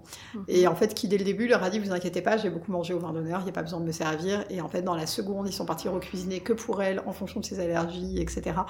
Et ça pour plein de monde. Donc euh, vraiment, on a été euh, ébahis par un niveau de réactivité euh, assez incroyable. Et on n'a jamais attendu plus de 15 minutes pour avoir les plats. Et Mm. ça, c'est, euh, c'était quelque chose euh, hyper important pour nous. Et on leur avait dit, ils nous avaient dit, vous inquiétez pas, c'est notre spécialité, il n'y aura jamais d'attente. Bon, c'est toujours pareil, on demande toujours de voir. Et c'est vraiment ça. Les gens nous ont tous dit, tous nos invités nous ont dit, on n'a jamais vu un mariage où tout s'enchaînait aussi vite sans qu'il y ait de moment, euh, sans qu'il y ait de moment off. C'est le traiteur qui était référencé, vous en aviez C'est plusieurs le lieu du mariage. Voilà. En Italie, quand on réserve un lieu, il y a forcément le traiteur avec. Mais c'est un seul traiteur. C'est ça. D'accord. On peut pas, on peut pas choisir. En Mm. fait, c'est vraiment une prestation globale. Il y a même en général la prestation vaisselle, mobilier, euh, traiteur, alcool. Alcool aussi, c'est toujours géré par les lieux, sauf si on décide d'avoir des choses en particulier. Donc il y a vraiment un côté assez clé en main qui est peut-être plus facile, je pense, qu'en France, Mm. où déjà de base, on est vraiment sur euh, bah, presque toute la coordination du mariage est gérée par le lieu qui vous reçoit. Donc c'est hyper agréable et d'un point de vue financier, c'est hyper intéressant aussi. Et vous aviez pu faire des dégustations quand même ou... Non, Les yeux fermés. D'accord. Voilà, euh, on de- quand on devait aller faire les dégustations, nos vols avaient été annulés en amont euh, sur un des, je sais plus, peut-être le premier ou le deuxième confinement. Donc euh, on a fait confiance, on nous a dit que c'était excellent, on a dit euh, banco. On avait juste demandé à goûter le vin parce qu'on est un peu exigeant et euh, du coup on a modifié un petit peu le vin, Mhm. mais c'est tout. Après Très tout le bien. reste, on était vraiment en mode lâcher prise à nouveau. Super. Et pour le dessert? Et pour le dessert, alors du coup, donc on, on a fait le repas, on avait demandé au groupe de musique de faire danser les gens pendant tout le repas. Donc euh, à 21h, on a des vidéos où euh, les gens dansent en, dans ce boîte de nuit comme jamais, euh, en attendant le deuxième plat, etc. C'était euh, hyper chouette. Et du coup, après, on a fait le jeté de bouquet, si je dis Mhm. pas de bêtises. Chose qu'on a failli oublier de faire. Le jeté de bouquet, on est revenu pour danser et pour manger le plat. Et ensuite, on a enchaîné euh, sur euh, l'ouverture de bal. D'accord. L'ouverture de bal, c'est toute une poésie. Je pense que ça a été le, le- la bête noire de mon mari, euh, qui déteste danser. Moi, j'ai euh, 20 ans de danse dans les jambes, donc je lui avais dit euh, concrètement, mon ouverture de bal, je l'ai encore plus rêvé que mon mariage, donc Mhm. tu n'as pas le choix. Donc je lui avais un peu forcé la main. On a pris quelques cours à Paris, il a annulé les derniers cours. Bah, clairement, euh, jusqu'à une semaine avant le mariage, je pensais qu'on ferait finalement pas la danse. Et, C'était quoi euh, comme style? c'était un American Smooth, donc un, un mélange de, de foxtrot euh, et de rumba majoritairement. Ouais, c'est pas juste la portées, petite euh, valse que Ah tu non, lui non, demandais là. Ah non, non, je lui ai vraiment demandé jusqu'au bout, Très bien. en disant c'est tout ce que je te demande pour le mariage. Donc, quelques jours avant le mariage, quand on avait nos amis, il nous a fait un numéro en disant non, mais de toute l'organisation du mariage, c'est ce que j'ai moins aimé faire. Je ne t'ai demandé que ça. Oui, mais si j'avais su, j'aurais fait autre chose. Ah oui, mais du coup, Mm. après coup, je veux ma danse. Et euh, trois jours avant, je lui avais mis la pression en disant écoute, de toute façon, on arrête de parler de la danse, on n'a jamais pu la réviser, euh, les deux derniers cours, t'as pas voulu les faire, on la fera pas cette danse, donc euh, on abandonne. euh, ça me blesse plus qu'autre chose d'en parler, alors forcément. Et puis le mariage, boum, tu peux. Voilà, forcément, euh, évidemment, ça lui a mis la pression. Du coup, le lendemain, il m'a dit bon, viens, on se réveille, on va répéter la danse parce qu'il voulait pas que je sois déçue. Et euh, il a essayé de pas trop boire avant. Je, je sais qu'il avait une pression pas possible. Il arrêtait pas de dire aux gens je suis sous pression, je suis sous pression. Mm. Et en gros, une fois la danse passée, il a soufflé. Euh, donc on est arrivé, on a fait notre ouverture de bal. Euh, il a assuré comme jamais. Il a été, euh, enfin vraiment, un excellent partenaire. Ça a été un très très beau moment. Il a reconnu après coup et est venu me remercier en disant je reconnais, t'as bien fait quand même de me forcer. Ah, super. Donc un chouette moment, on avait mis des, des, euh, des cierges magiques à Mhm. ce moment-là, euh, assez longs, qui duraient pendant 7 minutes. Donc euh, j'espère, alors on a eu le défaut peut-être de s'ouvrir un peu trop au niveau des, des gens. Je pense qu'ils n'étaient pas assez proches de nous pour les Mhm. photos. Mais, euh, mais les gens étaient, enfin, ont adoré la danse. Euh, Donc c'était un très très beau moment. Et le gâteau. Donc le gâteau, pareil, on avait choisi sans déguster. On était parti sur un gâteau à la mangue, euh, en, en énorme wedding cake. Euh, on s'attendait pas d'ailleurs à ce qu'il soit aussi gros. Ça a été un peu une des surprises. Et du coup, on avait fait ça encore dans un autre spot qu'ils ont allumé juste au moment du gâteau, donc que les gens n'ont pas vu avant, avec des lumières qui tombaient du plafond, enfin du plafond, de l'arbre. euh, des fleurs, une table ancienne, etc. Un saxophoniste euh, Oh là à ce là. moment-là. Bon, La musique, ça avait l'air euh, dingue, hein Ah oui, oui, bah, la musique, ça a été un, un de nos plus gros budgets, mais alors c'était génial. Combien de parce que personnes vous vraiment, avez eu euh, au total depuis la violoniste? Alors, on a eu la violoniste à la, à la cérémonie, on a eu trois personnes pour le vin d'honneur, on a eu trois personnes de plus pour le repas, plus le, violo- plus le saxophoniste euh, pour Ah. le gâteau et la soirée. Très Enfin, la bien. soirée. L'heure qui restait. Mhm. Mais bon, on a eu donc le vrai wedding cake. Après, en plus, il y avait tout un ensemble de desserts que je n'ai pas vu, euh, mais euh, il paraît très bon de, euh, de desserts. Il y avait des gaufres à la crème et à la glace, aux framboises, etc. Enfin, il y avait beaucoup de choses. Il y avait, pareil, on n'était même pas au courant que ça, ça y serait, un énorme stand de spiritueux italien avec Ah. du limoncello maison, de la, euh, la nocciolata, qui est un, euh, enfin voilà, des, des alcools à base de noisettes qui ont Mm. le goût de Nutella. Enfin, très très bon tout ça.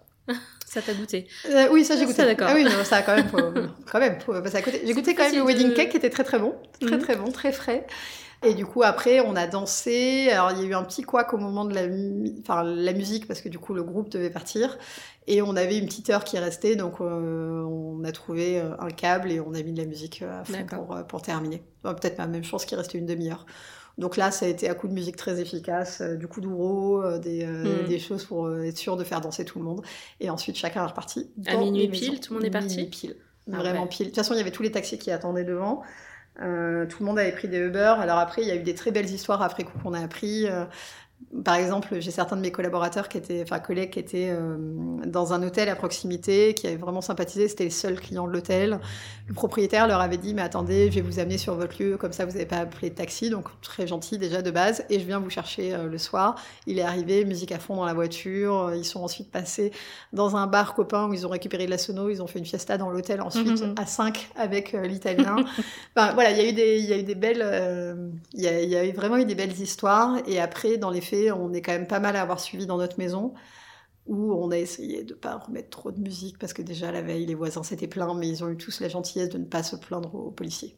Voilà. Donc pareil, comme le mariage était 100% illégal, euh, je, me mar- enfin, je marchais dans la rue du village, j'étais en robe de mariée, euh, des Italiens se dur, sont hein. arrêtés pour nous féliciter au final. Enfin, je, je pense quand même, et c'est là où je remercie, on est allé voir les voisins le lendemain. Déjà le, le samedi, quand on les a croisés en rentrant du lieu du mariage, donc minuit, moi en robe de mariée, on croise les voisins, et on savait que la veille on avait mis de la musique beaucoup trop forte, beaucoup trop longtemps, jusqu'à 4 heures du matin. On les croise, on dit est-ce que ça va? On n'a pas fait trop de bruit. Il dit bah si, franchement, parce qu'en fait ça fait boum boum boum. Euh, bon, c'est comme ça, pas de souci. euh, Félicitations, on voit Mm. que vous venez de vous marier. euh, voilà, c'est c'est un beau moment et tout. Le samedi soir après le mariage, on rentre. On essaye de gérer un peu la musique pour que, mais bon, il y a toujours quelqu'un qui met la musique trop fort, évidemment. Donc là, on se dit, on est déjà moins nombreux, on est 40. Si jamais il y a des, si jamais il y a un contrôle, ça nous coûtera moins 40 cher. fois 340 t'as dit? Fois 400 Fois Ouais, 400 non, ça, euros. ça faisait déjà beaucoup de Mm. monde hein, quand même en termes de- en termes d'amende. Mais la maison était tellement grande. On avait dit s'il y a un contrôle, on se disperse tous. Quoi. Vraiment, euh, c'était vraiment fait pour. Qu'ils en trouvent que deux ou trois et max. Oui, c'est ça. Comme ça, il y en a deux ou trois, c'est bon. Ouais. Parce qu'on avait quand même appelé les, les carabinieros euh, en amont Mhm. en leur expliquant, on dit, bah voilà, est-ce qu'on a le droit de faire une fête? Non, c'est pas possible. J'ai dit, mais nous, dans notre maison, on est 38. On a loué une maison à 38. Donc forcément, mais il me dit, bah même là, vous n'avez pas le droit de faire la fête. Il dit, mais que si- même si on est dans Mm. les gens qui avaient... Il me dit, oui, je sais, c'est pas logique. Il me dit, maintenant, en gros, euh, si vous avez un contrôle, ça dépend s'il est sympa ou pas. Donc Mhm. c'est pour ça qu'on avait quand même pas trop voulu jouer. Moi, le soir du mariage, à 4 heures du matin, j'étais euh, sèche, euh, je m'endormais assise. Donc les amis m'ont dit, bon, allez vous coucher tous les deux. Euh, Voilà, donc on est parti dormir. Le lendemain matin, je me réveille à 9 heures du matin. Je vois 12 messages de la propriétaire de la maison qui, pour la première fois, n'étaient pas très agréables, alors que c'était vraiment un amour normalement, et qui là me dit, euh, vous avez abusé, la musique jusqu'à 8 heures du matin. Euh, J'ai eu 12 appels de Tu tous dire les que c'est pas voisins. moi et là, j'étais en mode, je suis désolée, mais je me réveille juste, je suis confuse. On a demandé aux gens, et en plus, elle avait, alors, dans la prestation de la maison qui était très haut de gamme, il y avait euh, le jardinier qui venait tous les matins pour nettoyer les piscines, euh, nous vider tout le verre des, fi- des fiestas de la veille et tout, enfin, adorable.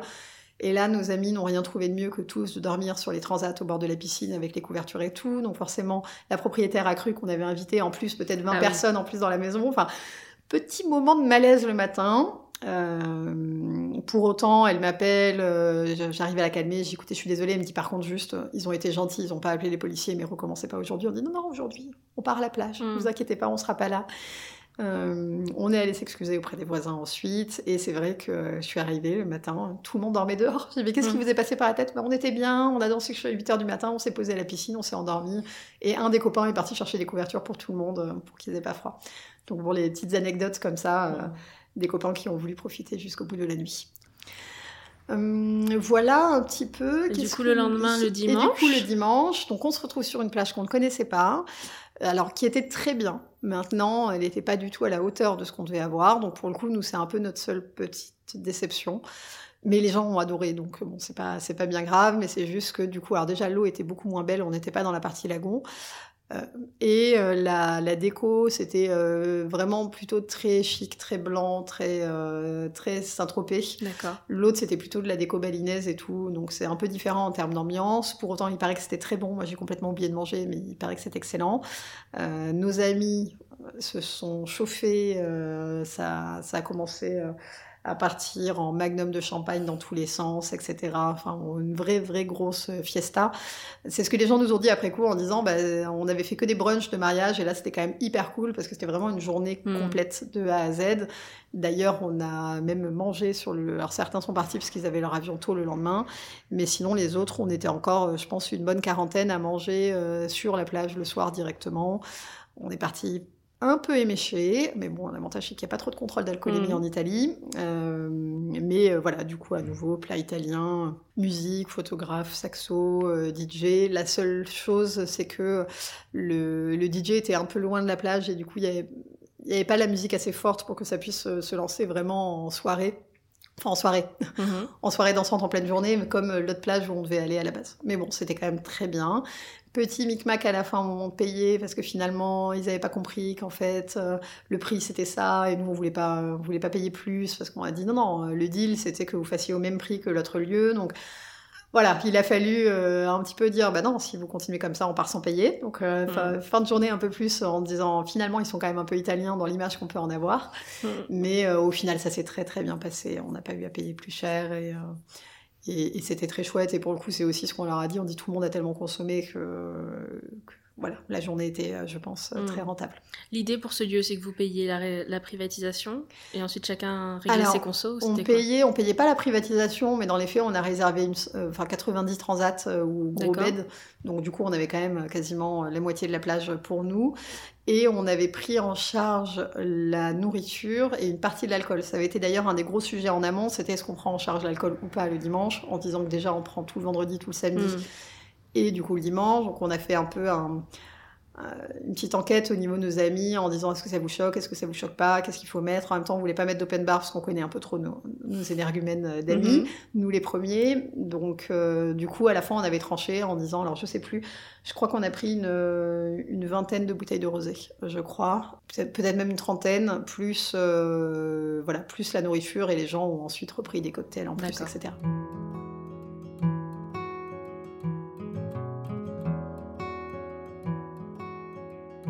Pour les photobooths, qu'est-ce que tu avais prévu? Tu en as parlé un petit peu tout à l'heure. Oui, alors on avait prévu deux photobooths vu qu'on changeait de lieu au fur et à mesure. Le premier, donc pendant le vin d'honneur, c'était une énorme balançoire où on pouvait être assis, je dirais, à 6 ou 8 personnes dessus, qu'on avait entièrement fait fleurir, donc euh, sur les, on va dire les cordes, bon là Mhm. c'est du métal hein, quand même pour que ce soit plus solide, euh, qui monte jusqu'aux arbres. Donc là, il y a un gros travail de fleurs qui a été fait et de lumière. Et la Euh, balançoire en elle-même, elle était déjà dans le lieu. hein. oui, elle était déjà dans le lieu. C'est ça, c'est juste qu'on avait demandé de la fleurir en plus, et ça fait partie des petites surprises. euh, de- Enfin, surprise. Donc, on avait demandé un peu en last minute à notre fleuriste, dans le sens où on était beaucoup moins d'invités que prévu euh, Mhm. avec la pandémie, etc. Du coup, je lui ai dit, euh, moi, je veux pas forcément vous payer moins cher, mais est-ce que vous pouvez en plus nous fleurir ça, et en plus, et en plus, et je lui ai rajouté un peu des tout doux comme ça D'accord. au- au- en dernière minute. Donc le premier photobooth qui est vraiment celui où on a euh, la moitié des photos des invités, et après un deuxième plutôt au moment du gâteau et de la soirée dansante, euh, où là c'était un, un canapé euh, blanc avec un, les deux arches qu'on avait récupérées, de la- enfin qu'ils ont récupéré de la cérémonie, qu'ils ont replacé à ce moment-là, et un gros euh, néon euh, qu'on avait fait sur mesure au milieu, avec marqué Amore, bon, l'amour en, en italien. Donc ça c'était les deux photobooths. Et après, si on veut rentrer un peu plus dans la décoration euh, et sur la partie euh, fleuriste, donc on est passé par un fleuriste qui s'appelle Rollo Fiori, euh, dont j'adorais le travail, qui à la base était complet, évidemment, jusqu'à ce qu'on en parle à notre wedding planner et qu'elle passe un appel et que là, Mhm. ils nous disent, mais évidemment, il n'y a aucun problème. C'est aussi l'intérêt quand on passe à l'étranger. d'avoir des, des interlocuteurs pour nous avoir certains prestataires qui sont tout le temps pris d'assaut. Le cahier des charges, c'était beaucoup de fleurs. C'était pas du tout des fleurs de manière structurée.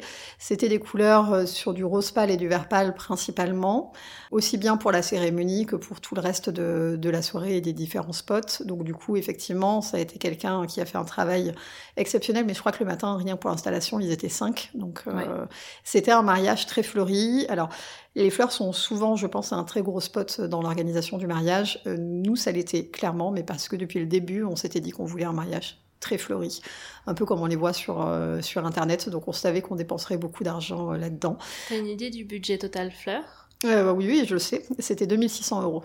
Ok. Donc, voilà.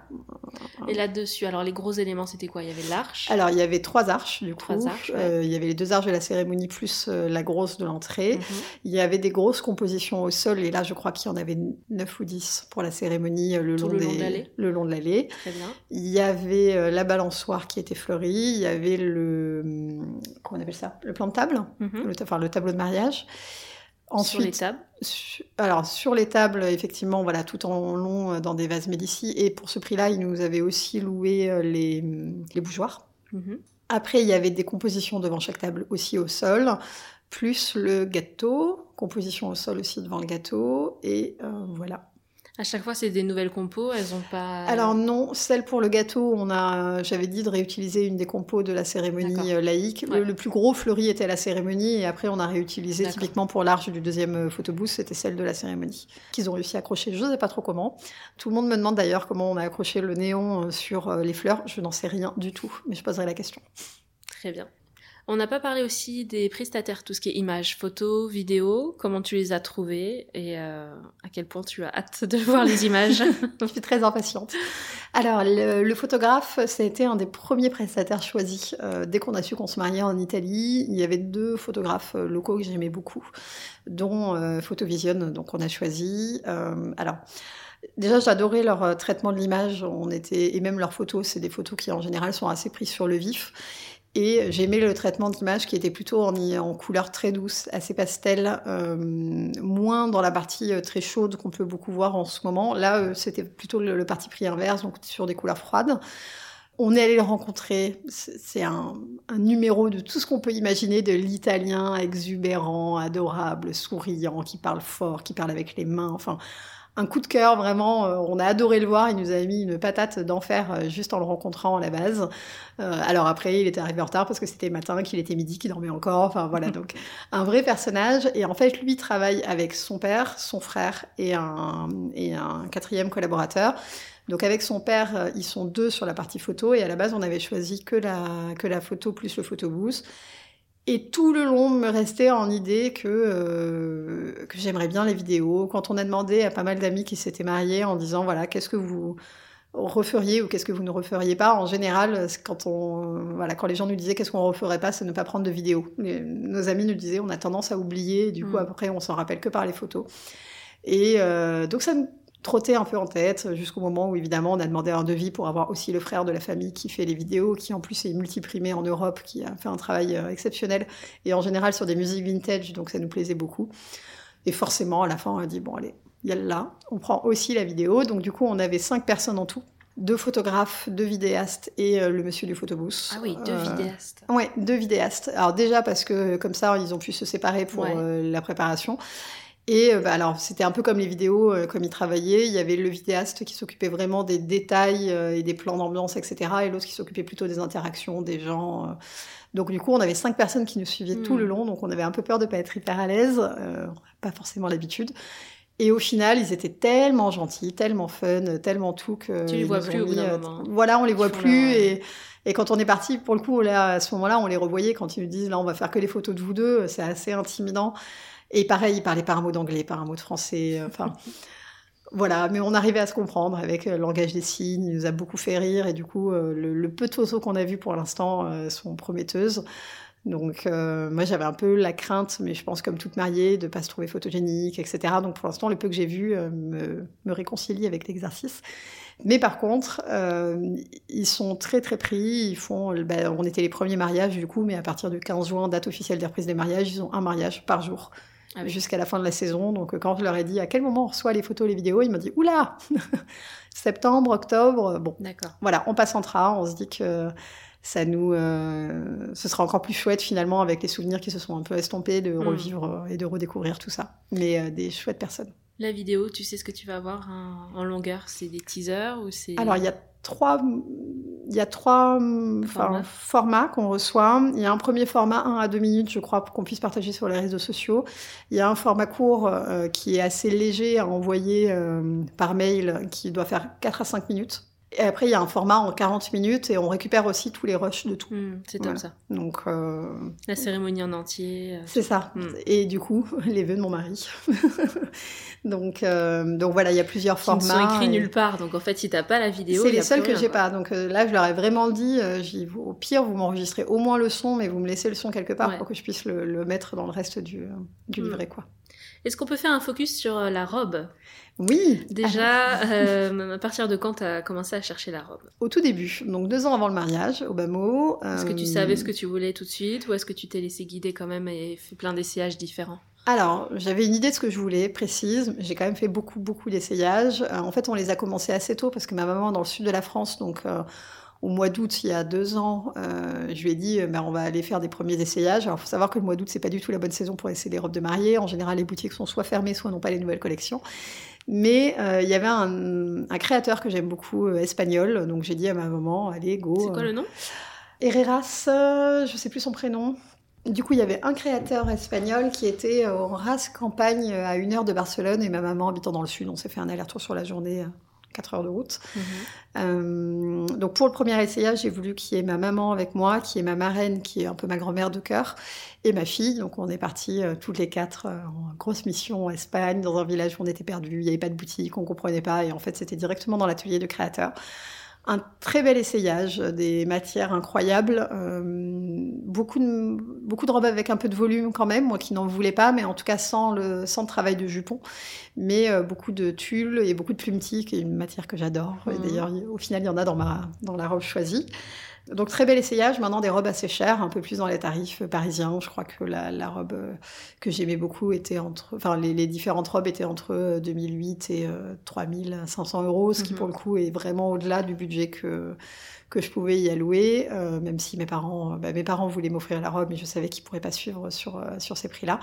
Pour autant, euh, ma maman me disait, on sait jamais, on va quand même faire l'essayage parce que elle- ça lui tenait à cœur d'être là pour les premiers essayages, dans le sens où elle savait qu'à Paris, elle pourrait pas être là pour tous. Donc premier essayage en Espagne, deuxième essayage à Montpellier, chez Olympe, euh, qui est une des, Mhm. des, des- des franchises. Euh, bel essayage aussi, moins de coup de cœur, moins de crush, mais, euh, mais c'était assez chouette. Et à partir de là, j'ai commencé à faire des essayages partout. Pourquoi? Parce que euh, j'avais un créateur qui s'appelle Divine Atelier, chez qui j'ai finalement pris ma robe, euh, que je connais depuis peut-être 5 ans, euh, qui me fait rêver euh, depuis 5 ans, euh, mais qui est en Roumanie. Donc euh, à la base, je n'avais pas du tout prévu d'aller en Roumanie chercher ma robe, donc je n'ai eu de cesse que de faire des essayages, et j'avais toujours ce créateur qui me trottait en tête. Donc j'ai fait des essayages à Lyon, à Bordeaux, à Lille. Partout, c'était l'occasion, de toute façon, dès que j'allais voir des copines, de faire des essayages. Euh, Paris, je les compte même plus, chez, euh, euh, chez Rima Rodaki, chez Fabienne Alagama, qui est d'ailleurs pas une très belle expérience. Euh, Ah, chez, ah oui, toi aussi Ouais. Ah, moi, c'est le pire essayage fait, alors que j'ai plein d'amis qui se sont mariés en Fabienne Alagama. Je pense que je suis très mal tombée sur la Mhm. vendeuse, mais... mais du coup, voilà, euh, c'est le seul essayage qui m'a laissé un petit goût amer. Et dans des multimarques chez O Scarlett Mhm. aussi, je crois. La nation La Nation, c'est ça. Euh, à Harpe Paris. Enfin, vraiment, j'ai Mhm. fait beaucoup, beaucoup, beaucoup d'essayages. Euh, un peu trop. On dit toujours euh, qu'il faut pas en faire trop, sinon c'est comme sentir trop de parfum. On se perd un peu dans ce qu'on veut et j'étais vraiment, j'étais vraiment là-dedans. J'ai eu plusieurs petits coups de cœur. J'ai eu un gros coup de cœur pour le coup chez Fabienne à la Gamma, mais la robe était. Enfin, j'avais déjà donné un budget qui était très au-dessus de mon budget. Je crois que j'avais dû dire euh, 3500. Elle m'a proposé une robe à 7000. Enfin, Ouais, bon, ouais. Grandes déceptions, euh, même si elle était très jolie évidemment. Et euh, du coup, il me continuait à me rester euh, cet atelier en tête que je continuais à suivre sur Instagram et qui un jour publie. On fait une vente euh, des modèles témoins, moins 50% sur tous les modèles témoins qu'on arrête. C'était le mois d'après, j'ai appelé ma mère, j'ai dit vas-y, on prend des billets, on va en Roumanie, au pire on se fait un week-end fille et on verra bien. Alors là déjà, pour ma famille. Je faisais un mariage à l'étranger, ça s'était jamais vu dans ma famille. On faisait un essayage à l'étranger, c'était complètement. On avait déjà fait l'Espagne, mais là, fallait prendre l'avion, c'était un peu improbable. Sachant tout ce qui allait arriver après Covid et Ben, c'est ça, mais bon, la, la rigueur à ce moment-là, on était naïfs parce que Mm. je pense que sinon, je- pour le coup, euh, j'aurais été craintive, je l'aurais pas fait. Mais euh, donc, euh, qu'à cela ne tienne, on part avec ma maman en Roumanie, c'était génial. On a pu profiter d'un week-end que toutes les deux. C'était longtemps, enfin, ça faisait très longtemps que c'était pas arrivé. C'est on se retrouve euh, à Bucarest. À Bucarest, Ça va, heureusement c'est bien Ouais. placé parce qu'ils ont un atelier après euh, et euh, une autre boutique à quand même 3 heures de route de Bucarest. Mais euh, heureusement là c'était pratique. On se retrouve dans cet atelier. J'aime tout ce qu'ils font, littéralement, en photo. Alors j'avais pu, j'avais eu la chance d'essayer. Ils vendaient trois ou quatre modèles au bon marché à l'époque.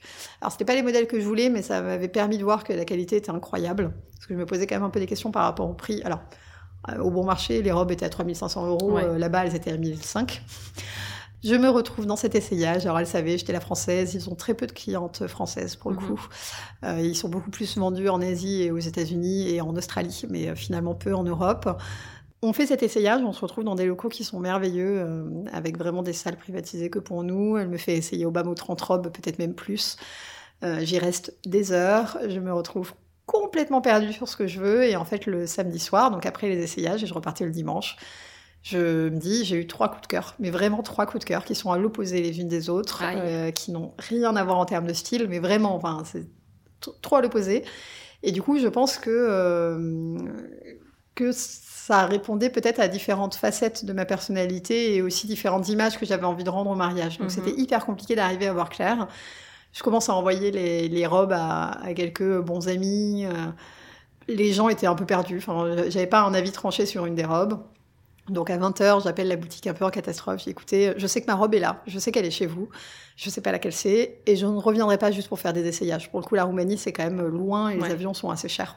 On n'est pas du tout comme partir à Budapest ou ce genre de choses. On me dit, je sais qu'elle est là, mais je sais pas laquelle c'est, et de toute façon, on n'a pas pris les mesures. Donc adorable, elle me dit, pas de souci, vous revenez. Donc elle a réouvert le dimanche que pour moi, en me disant, on essaye que les trois robes qui nous sont restées en tête. Et en passant les trois robes, là, il y a eu l'évidence, le fameux, euh, c'est celle-là, c'est sûr, même si j'adorais les autres aussi, Mhm. mais euh, j'ai su que c'était cette robe, donc là, on a pris toutes les mesures et euh, c'était parti. Je ne savais pas à ce moment-là que le mariage serait au mois de juin 2021, donc mine de rien, il y a eu beaucoup de temps qui a passé. J'ai eu beaucoup de doutes ensuite parce que j'ai choisi ma robe un an et demi avant, sans Mhm. jamais pouvoir la revoir. Comme Donc, beaucoup de euh, mariés 2020-2021. C'est ça, voilà. Donc je pense qu'on est toutes passées par le Ouais. est-ce que la robe va encore nous plaire? Est-ce qu'on se sentira encore bien dedans? Parce qu'en tout cas, à titre personnel, je sais que le fait d'avoir préparé le mariage sur quasiment deux ans, les envies ont beaucoup changé Mhm. au fur et à mesure. Et encore aujourd'hui, j'ai des nouvelles envies, etc. Donc j'ai vraiment peur de douter de ma robe. Et en plus de ça, la robe, on avait prévu que la récupère que trois semaines avant le mariage euh, pour partir, euh, enfin voilà, pour la récupérer un peu en dernière minute. J'avais un peu peur de bouger d'un point de vue poids, etc. C'est eux qui conseillaient ça, trois semaines pour euh, ajuster au Non, mieux. eux, ils conseillaient plutôt deux mois. Mais, euh, mais j'avais pas trop confiance dans ma perte de poids ou pas. Enfin, j'étais pas, pas certaine, mais elle m'a dit dans tous les cas, ça passera. Chose qu'on n'avait pas anticipée, c'est évidemment la fameuse pandémie. Euh, donc, euh, la robe en Roumanie, le mariage en Italie, moi qui suis basée en France. Euh, les fermetures des frontières. La Roumanie euh, a été fermée de manière assez stricte euh, bien avant nous. Et au moment d'aller récupérer ma robe, donc pour rappel, un peu moins de trois semaines avant le mariage et deux semaines avant qu'on parte en Italie, euh, on devait partir en Roumanie. Alors cette fois-ci avec mon mari, j'avais dit tu viens avec moi, tu resteras à la maison le matin le temps que je fasse mes essayages et puis après on profitera en amoureux. On partait le mercredi matin 8h, le mardi 20h au moment de faire nos valises, mon mari revérifie les conditions d'entrée dans le pays. Et là, apprend que on ne peut plus rentrer depuis le lundi si on n'est pas vacciné. Donc je me retrouve la veille à apprendre que je pars toute seule le lendemain. Heureusement que j'avais été vaccinée. Mon mari qui devait rester à la maison. Ah, c'était déjà bloqué par le vaccin à cette époque-là? C'était bloqué par le vaccin. Et en fait, en Roumanie, à ce moment-là, ils voulaient même pas savoir test, pas test, etc. C'était vacciné ou pas. Et d'ailleurs, aujourd'hui, ça s'est réouvert Ok. sous couvert de tests. Donc du coup, euh, on perd son billet d'avion évidemment. Je me retrouve à partir dans un pays étranger toute seule. J'avais jamais fait. Euh, bon, au final, ça s'est très bien passé, mais euh, ça a été quand même un peu une déception. En plus, c'était peu de temps après qu'on apprenne que du coup notre mariage était illégal, etc. Enfin, la semaine Mhm. était un peu émotionnellement compliquée. Euh, je pars en Roumanie, elles ont été adorables. Euh, Il y a eu pas mal de petites retouches quand même, parce que quand je suis arrivée, la robe n'était pas du tout finie. Il y avait que la- l'architecture euh, ça, complète de la prévu robe. comme mais- ça Oui, oui, c'était Ouais. prévu comme ça, mais c'est vrai que du coup, euh, avec un peu de recul, on dit on n'avait vraiment pas prévu beaucoup. Donc quand je suis arrivée au premier essayage et que la robe était très loin d'être finie, j'ai commencé un peu à paniquer. Mais en fait, l'atelier s'était organisé pour travailler que pour moi pendant 48 heures, et au final, ils ont eu besoin que de que d'une journée. Et du coup, tout l'atelier ne travaillait que sur ma robe, plutôt que de faire différents essayages le matin, etc. Elle m'a dit écoutez, vous restez dans le coin toute la journée, et en fait, j'ai fait six essayages sur la journée. Six. Donc je faisais l'essayage, je repartais, elle cousait dessus. Ah oui, il y a vraiment du je revenais deux heures après, et en fait, voilà, on a avancé vraiment comme ça. Mhm. Et effectivement, plus le voile que je leur ai demandé en last minute de, de rajouter. À ce moment-là, c'était encore fermé en France, là-bas, les rooftops étaient ouverts, etc. Donc c'était quand même très chouette. J'ai pu profiter même toute seule. Mais c'est vrai que la robe, ça a été aussi euh, épique. Euh, mais comme euh, disent mon entourage, je suis jamais capable de faire les choses simples quand elles peuvent être compliquées. Donc là, du coup, effectivement, j'avais pas trop anticipé la pandémie, mais comme aucune mariée de toute façon Mhm. de ces années-là. Mais ça a quand même été hyper stressant. Et c'est vrai que jusqu'au bout, on s'écrivait toutes les semaines en disant si jamais ils ferment complètement, on dit ben, on vous enverra la robe à distance. Sauf que Ouais, et tu l'as fini comment? Voilà, Mm. c'est ça. Et je suis bien placée pour savoir que euh, les mesures du corps suffisent pas, euh, la, la poitrine un peu plus haute, la, la taille un peu plus basse, etc. Enfin, il faut vraiment être sur place, quoi. Puis, je suis vraiment pas symétrique, je pense, comme pas mal de monde, mais du coup, Ouais, on a tous euh, un côté. un Voilà, c'est ça. ouais. Du coup, t'es reparti avec dans la dans l'avion. Je suis partie avec dans l'avion. Il y a un emballage spécial, un Une grande conditionnement, housse euh, et, euh, et, et bon, il y avait marqué que c'était euh, des, des robes de mariée. euh, en plus, c'est marqué en français. Ça euh, part en soute Non? Non, ça va. Enfin, si à la base, mais moi je leur ai dit je veux pas Ouais. la faire partir en soute. Et en fait, dans les compagnies aériennes, ils ont été trop mignons. Ils m'ont dit non, non, mais vous inquiétez pas, on vous prend un box que pour vous, pour que vous puissiez euh, étaler la robe, etc. Enfin, grosso modo, euh, dans, dans tout ce que je retiens euh, de cette organisation du mariage, en tout cas, c'est la chance que nous on a eue malgré tous les aléas qu'on a pu connaître. C'est qu'on est vraiment tombé que sur des gens qui étaient géniaux. Et de A à Z, on avait des petites attentions par rapport à ça. Et pour le coup, ça faisait vraiment du bien dans des moments un peu Mm. de doute. Donc, on a eu cette chance-là. Je sais que c'est pas toujours le cas. Je sais qu'il y a des prestataires qui sont plus ou moins compliqués, mais, euh, mais nous, c'était, enfin, voilà, c'était plein de petites douceurs euh, et semées à plein de moments, quoi.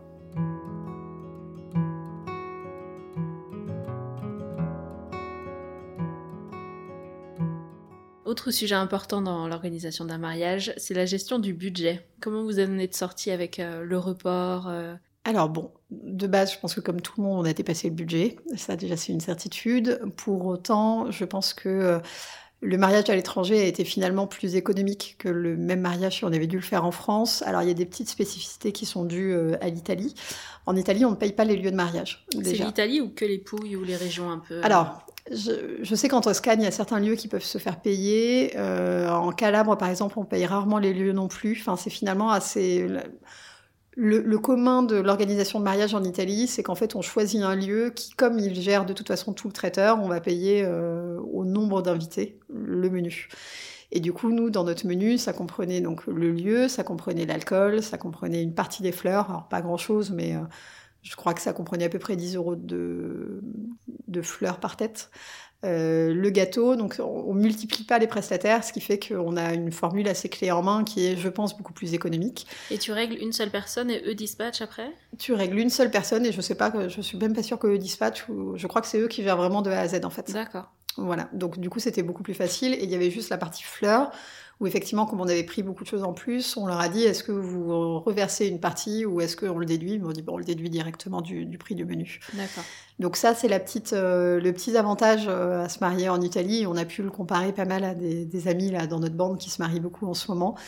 Bon, ben nous, on n'avait pas les, euh, les 5 000 ou les 10 000 euros de, de location Mm. de lieu. Le- les photographes, je pense, sont quand même plutôt moins chers qu'en France. Nous, pour les deux photographes, on avait 1800 euros. Ah ouais, clairement. Et 1000, euh, 1800 aussi pour les deux vidéastes supplémentaires. Ouais, bah, c'est bien divisé par deux facilement. Voilà, je, je pense vraiment qu'à prestation égale, euh, on a économisé au moins 40% euh, Mm. par rapport à la France.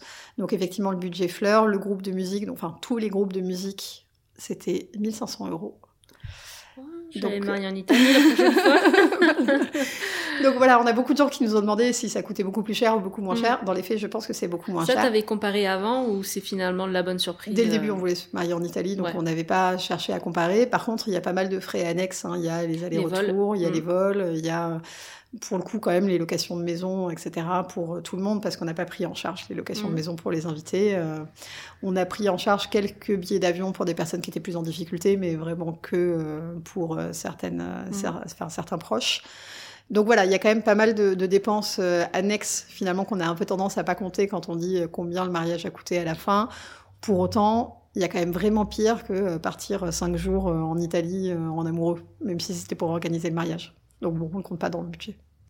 Donc le mariage se termine par le Le dimanche. la journée à la plage, Mhm. saxophone et Voilà, c'était très très chouette. Le lundi, on avait déjà pas mal d'invités qui partaient et nous, on est restés euh, quelques jours supplémentaires en famille euh, pour euh, souffler un petit peu après. Très Il a fait bien. hyper beau là, évidemment, sur les derniers jours.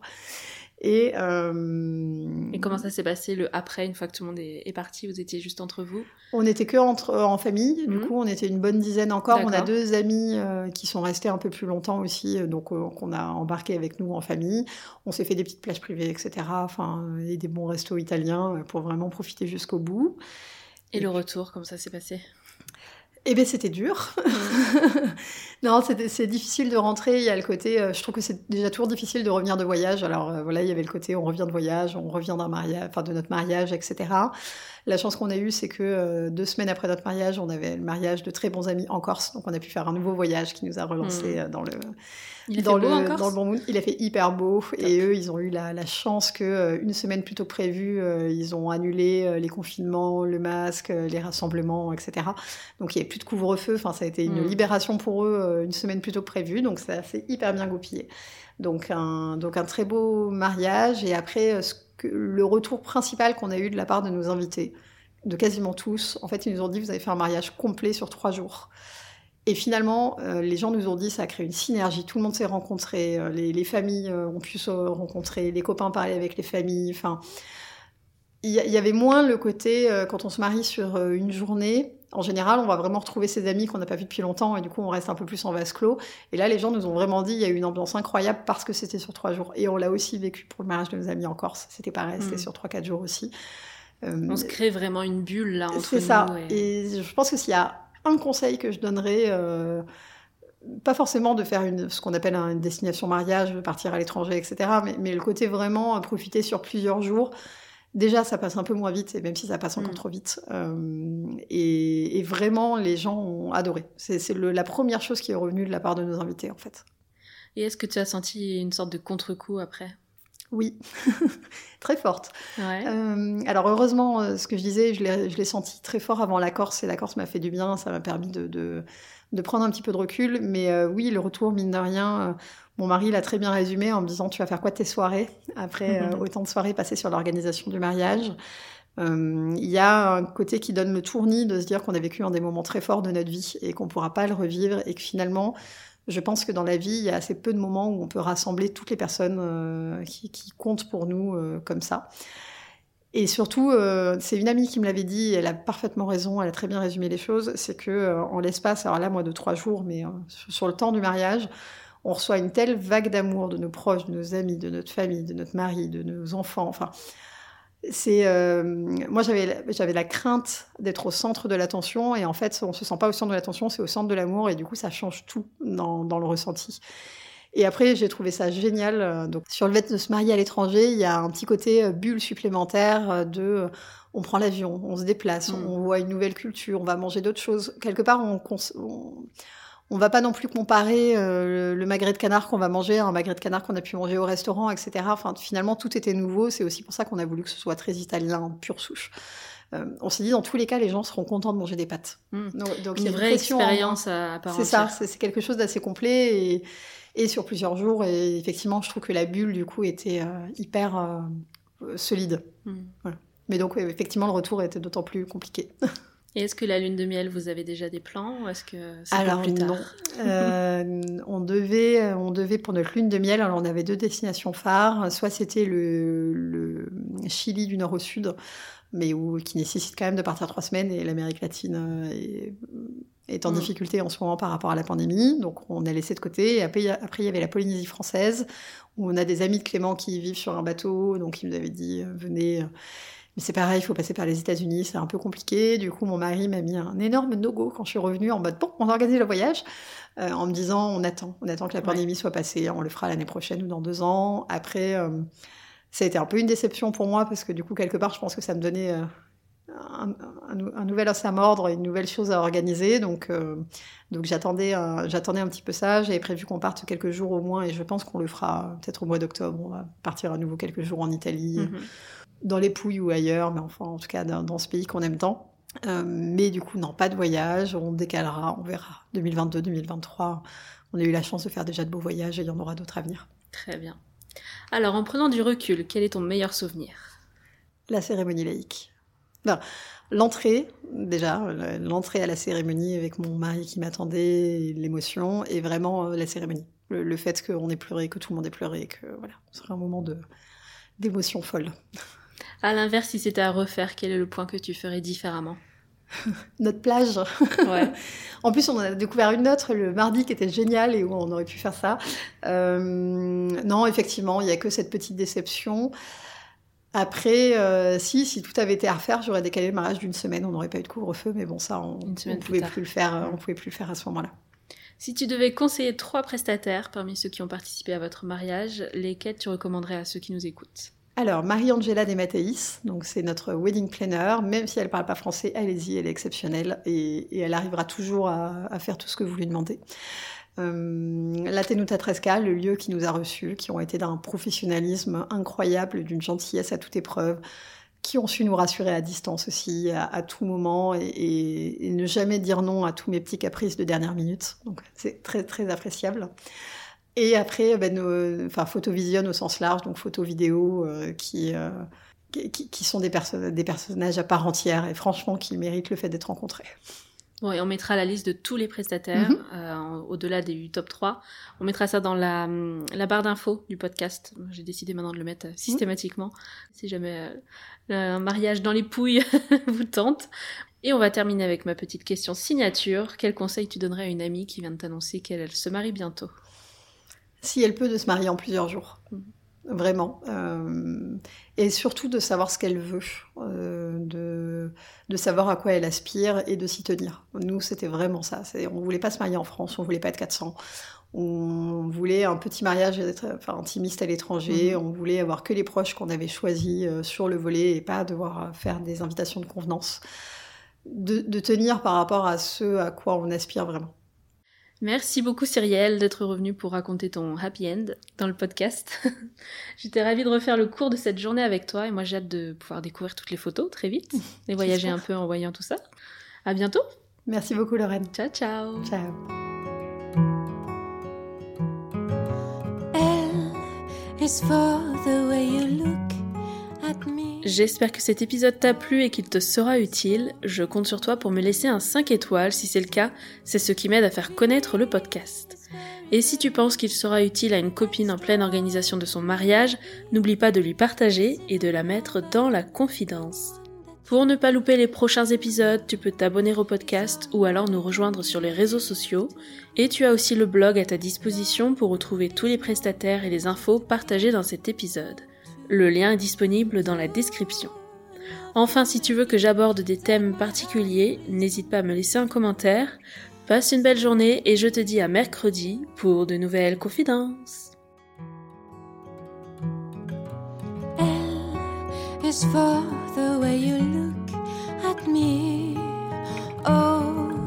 for the only one I see. Extraordinary. Is even more than anyone that you adore can love. Is all that I can give to you. Love is more than just a game for two. Two, and love can make it. Take my heart and please don't break it. Love was made for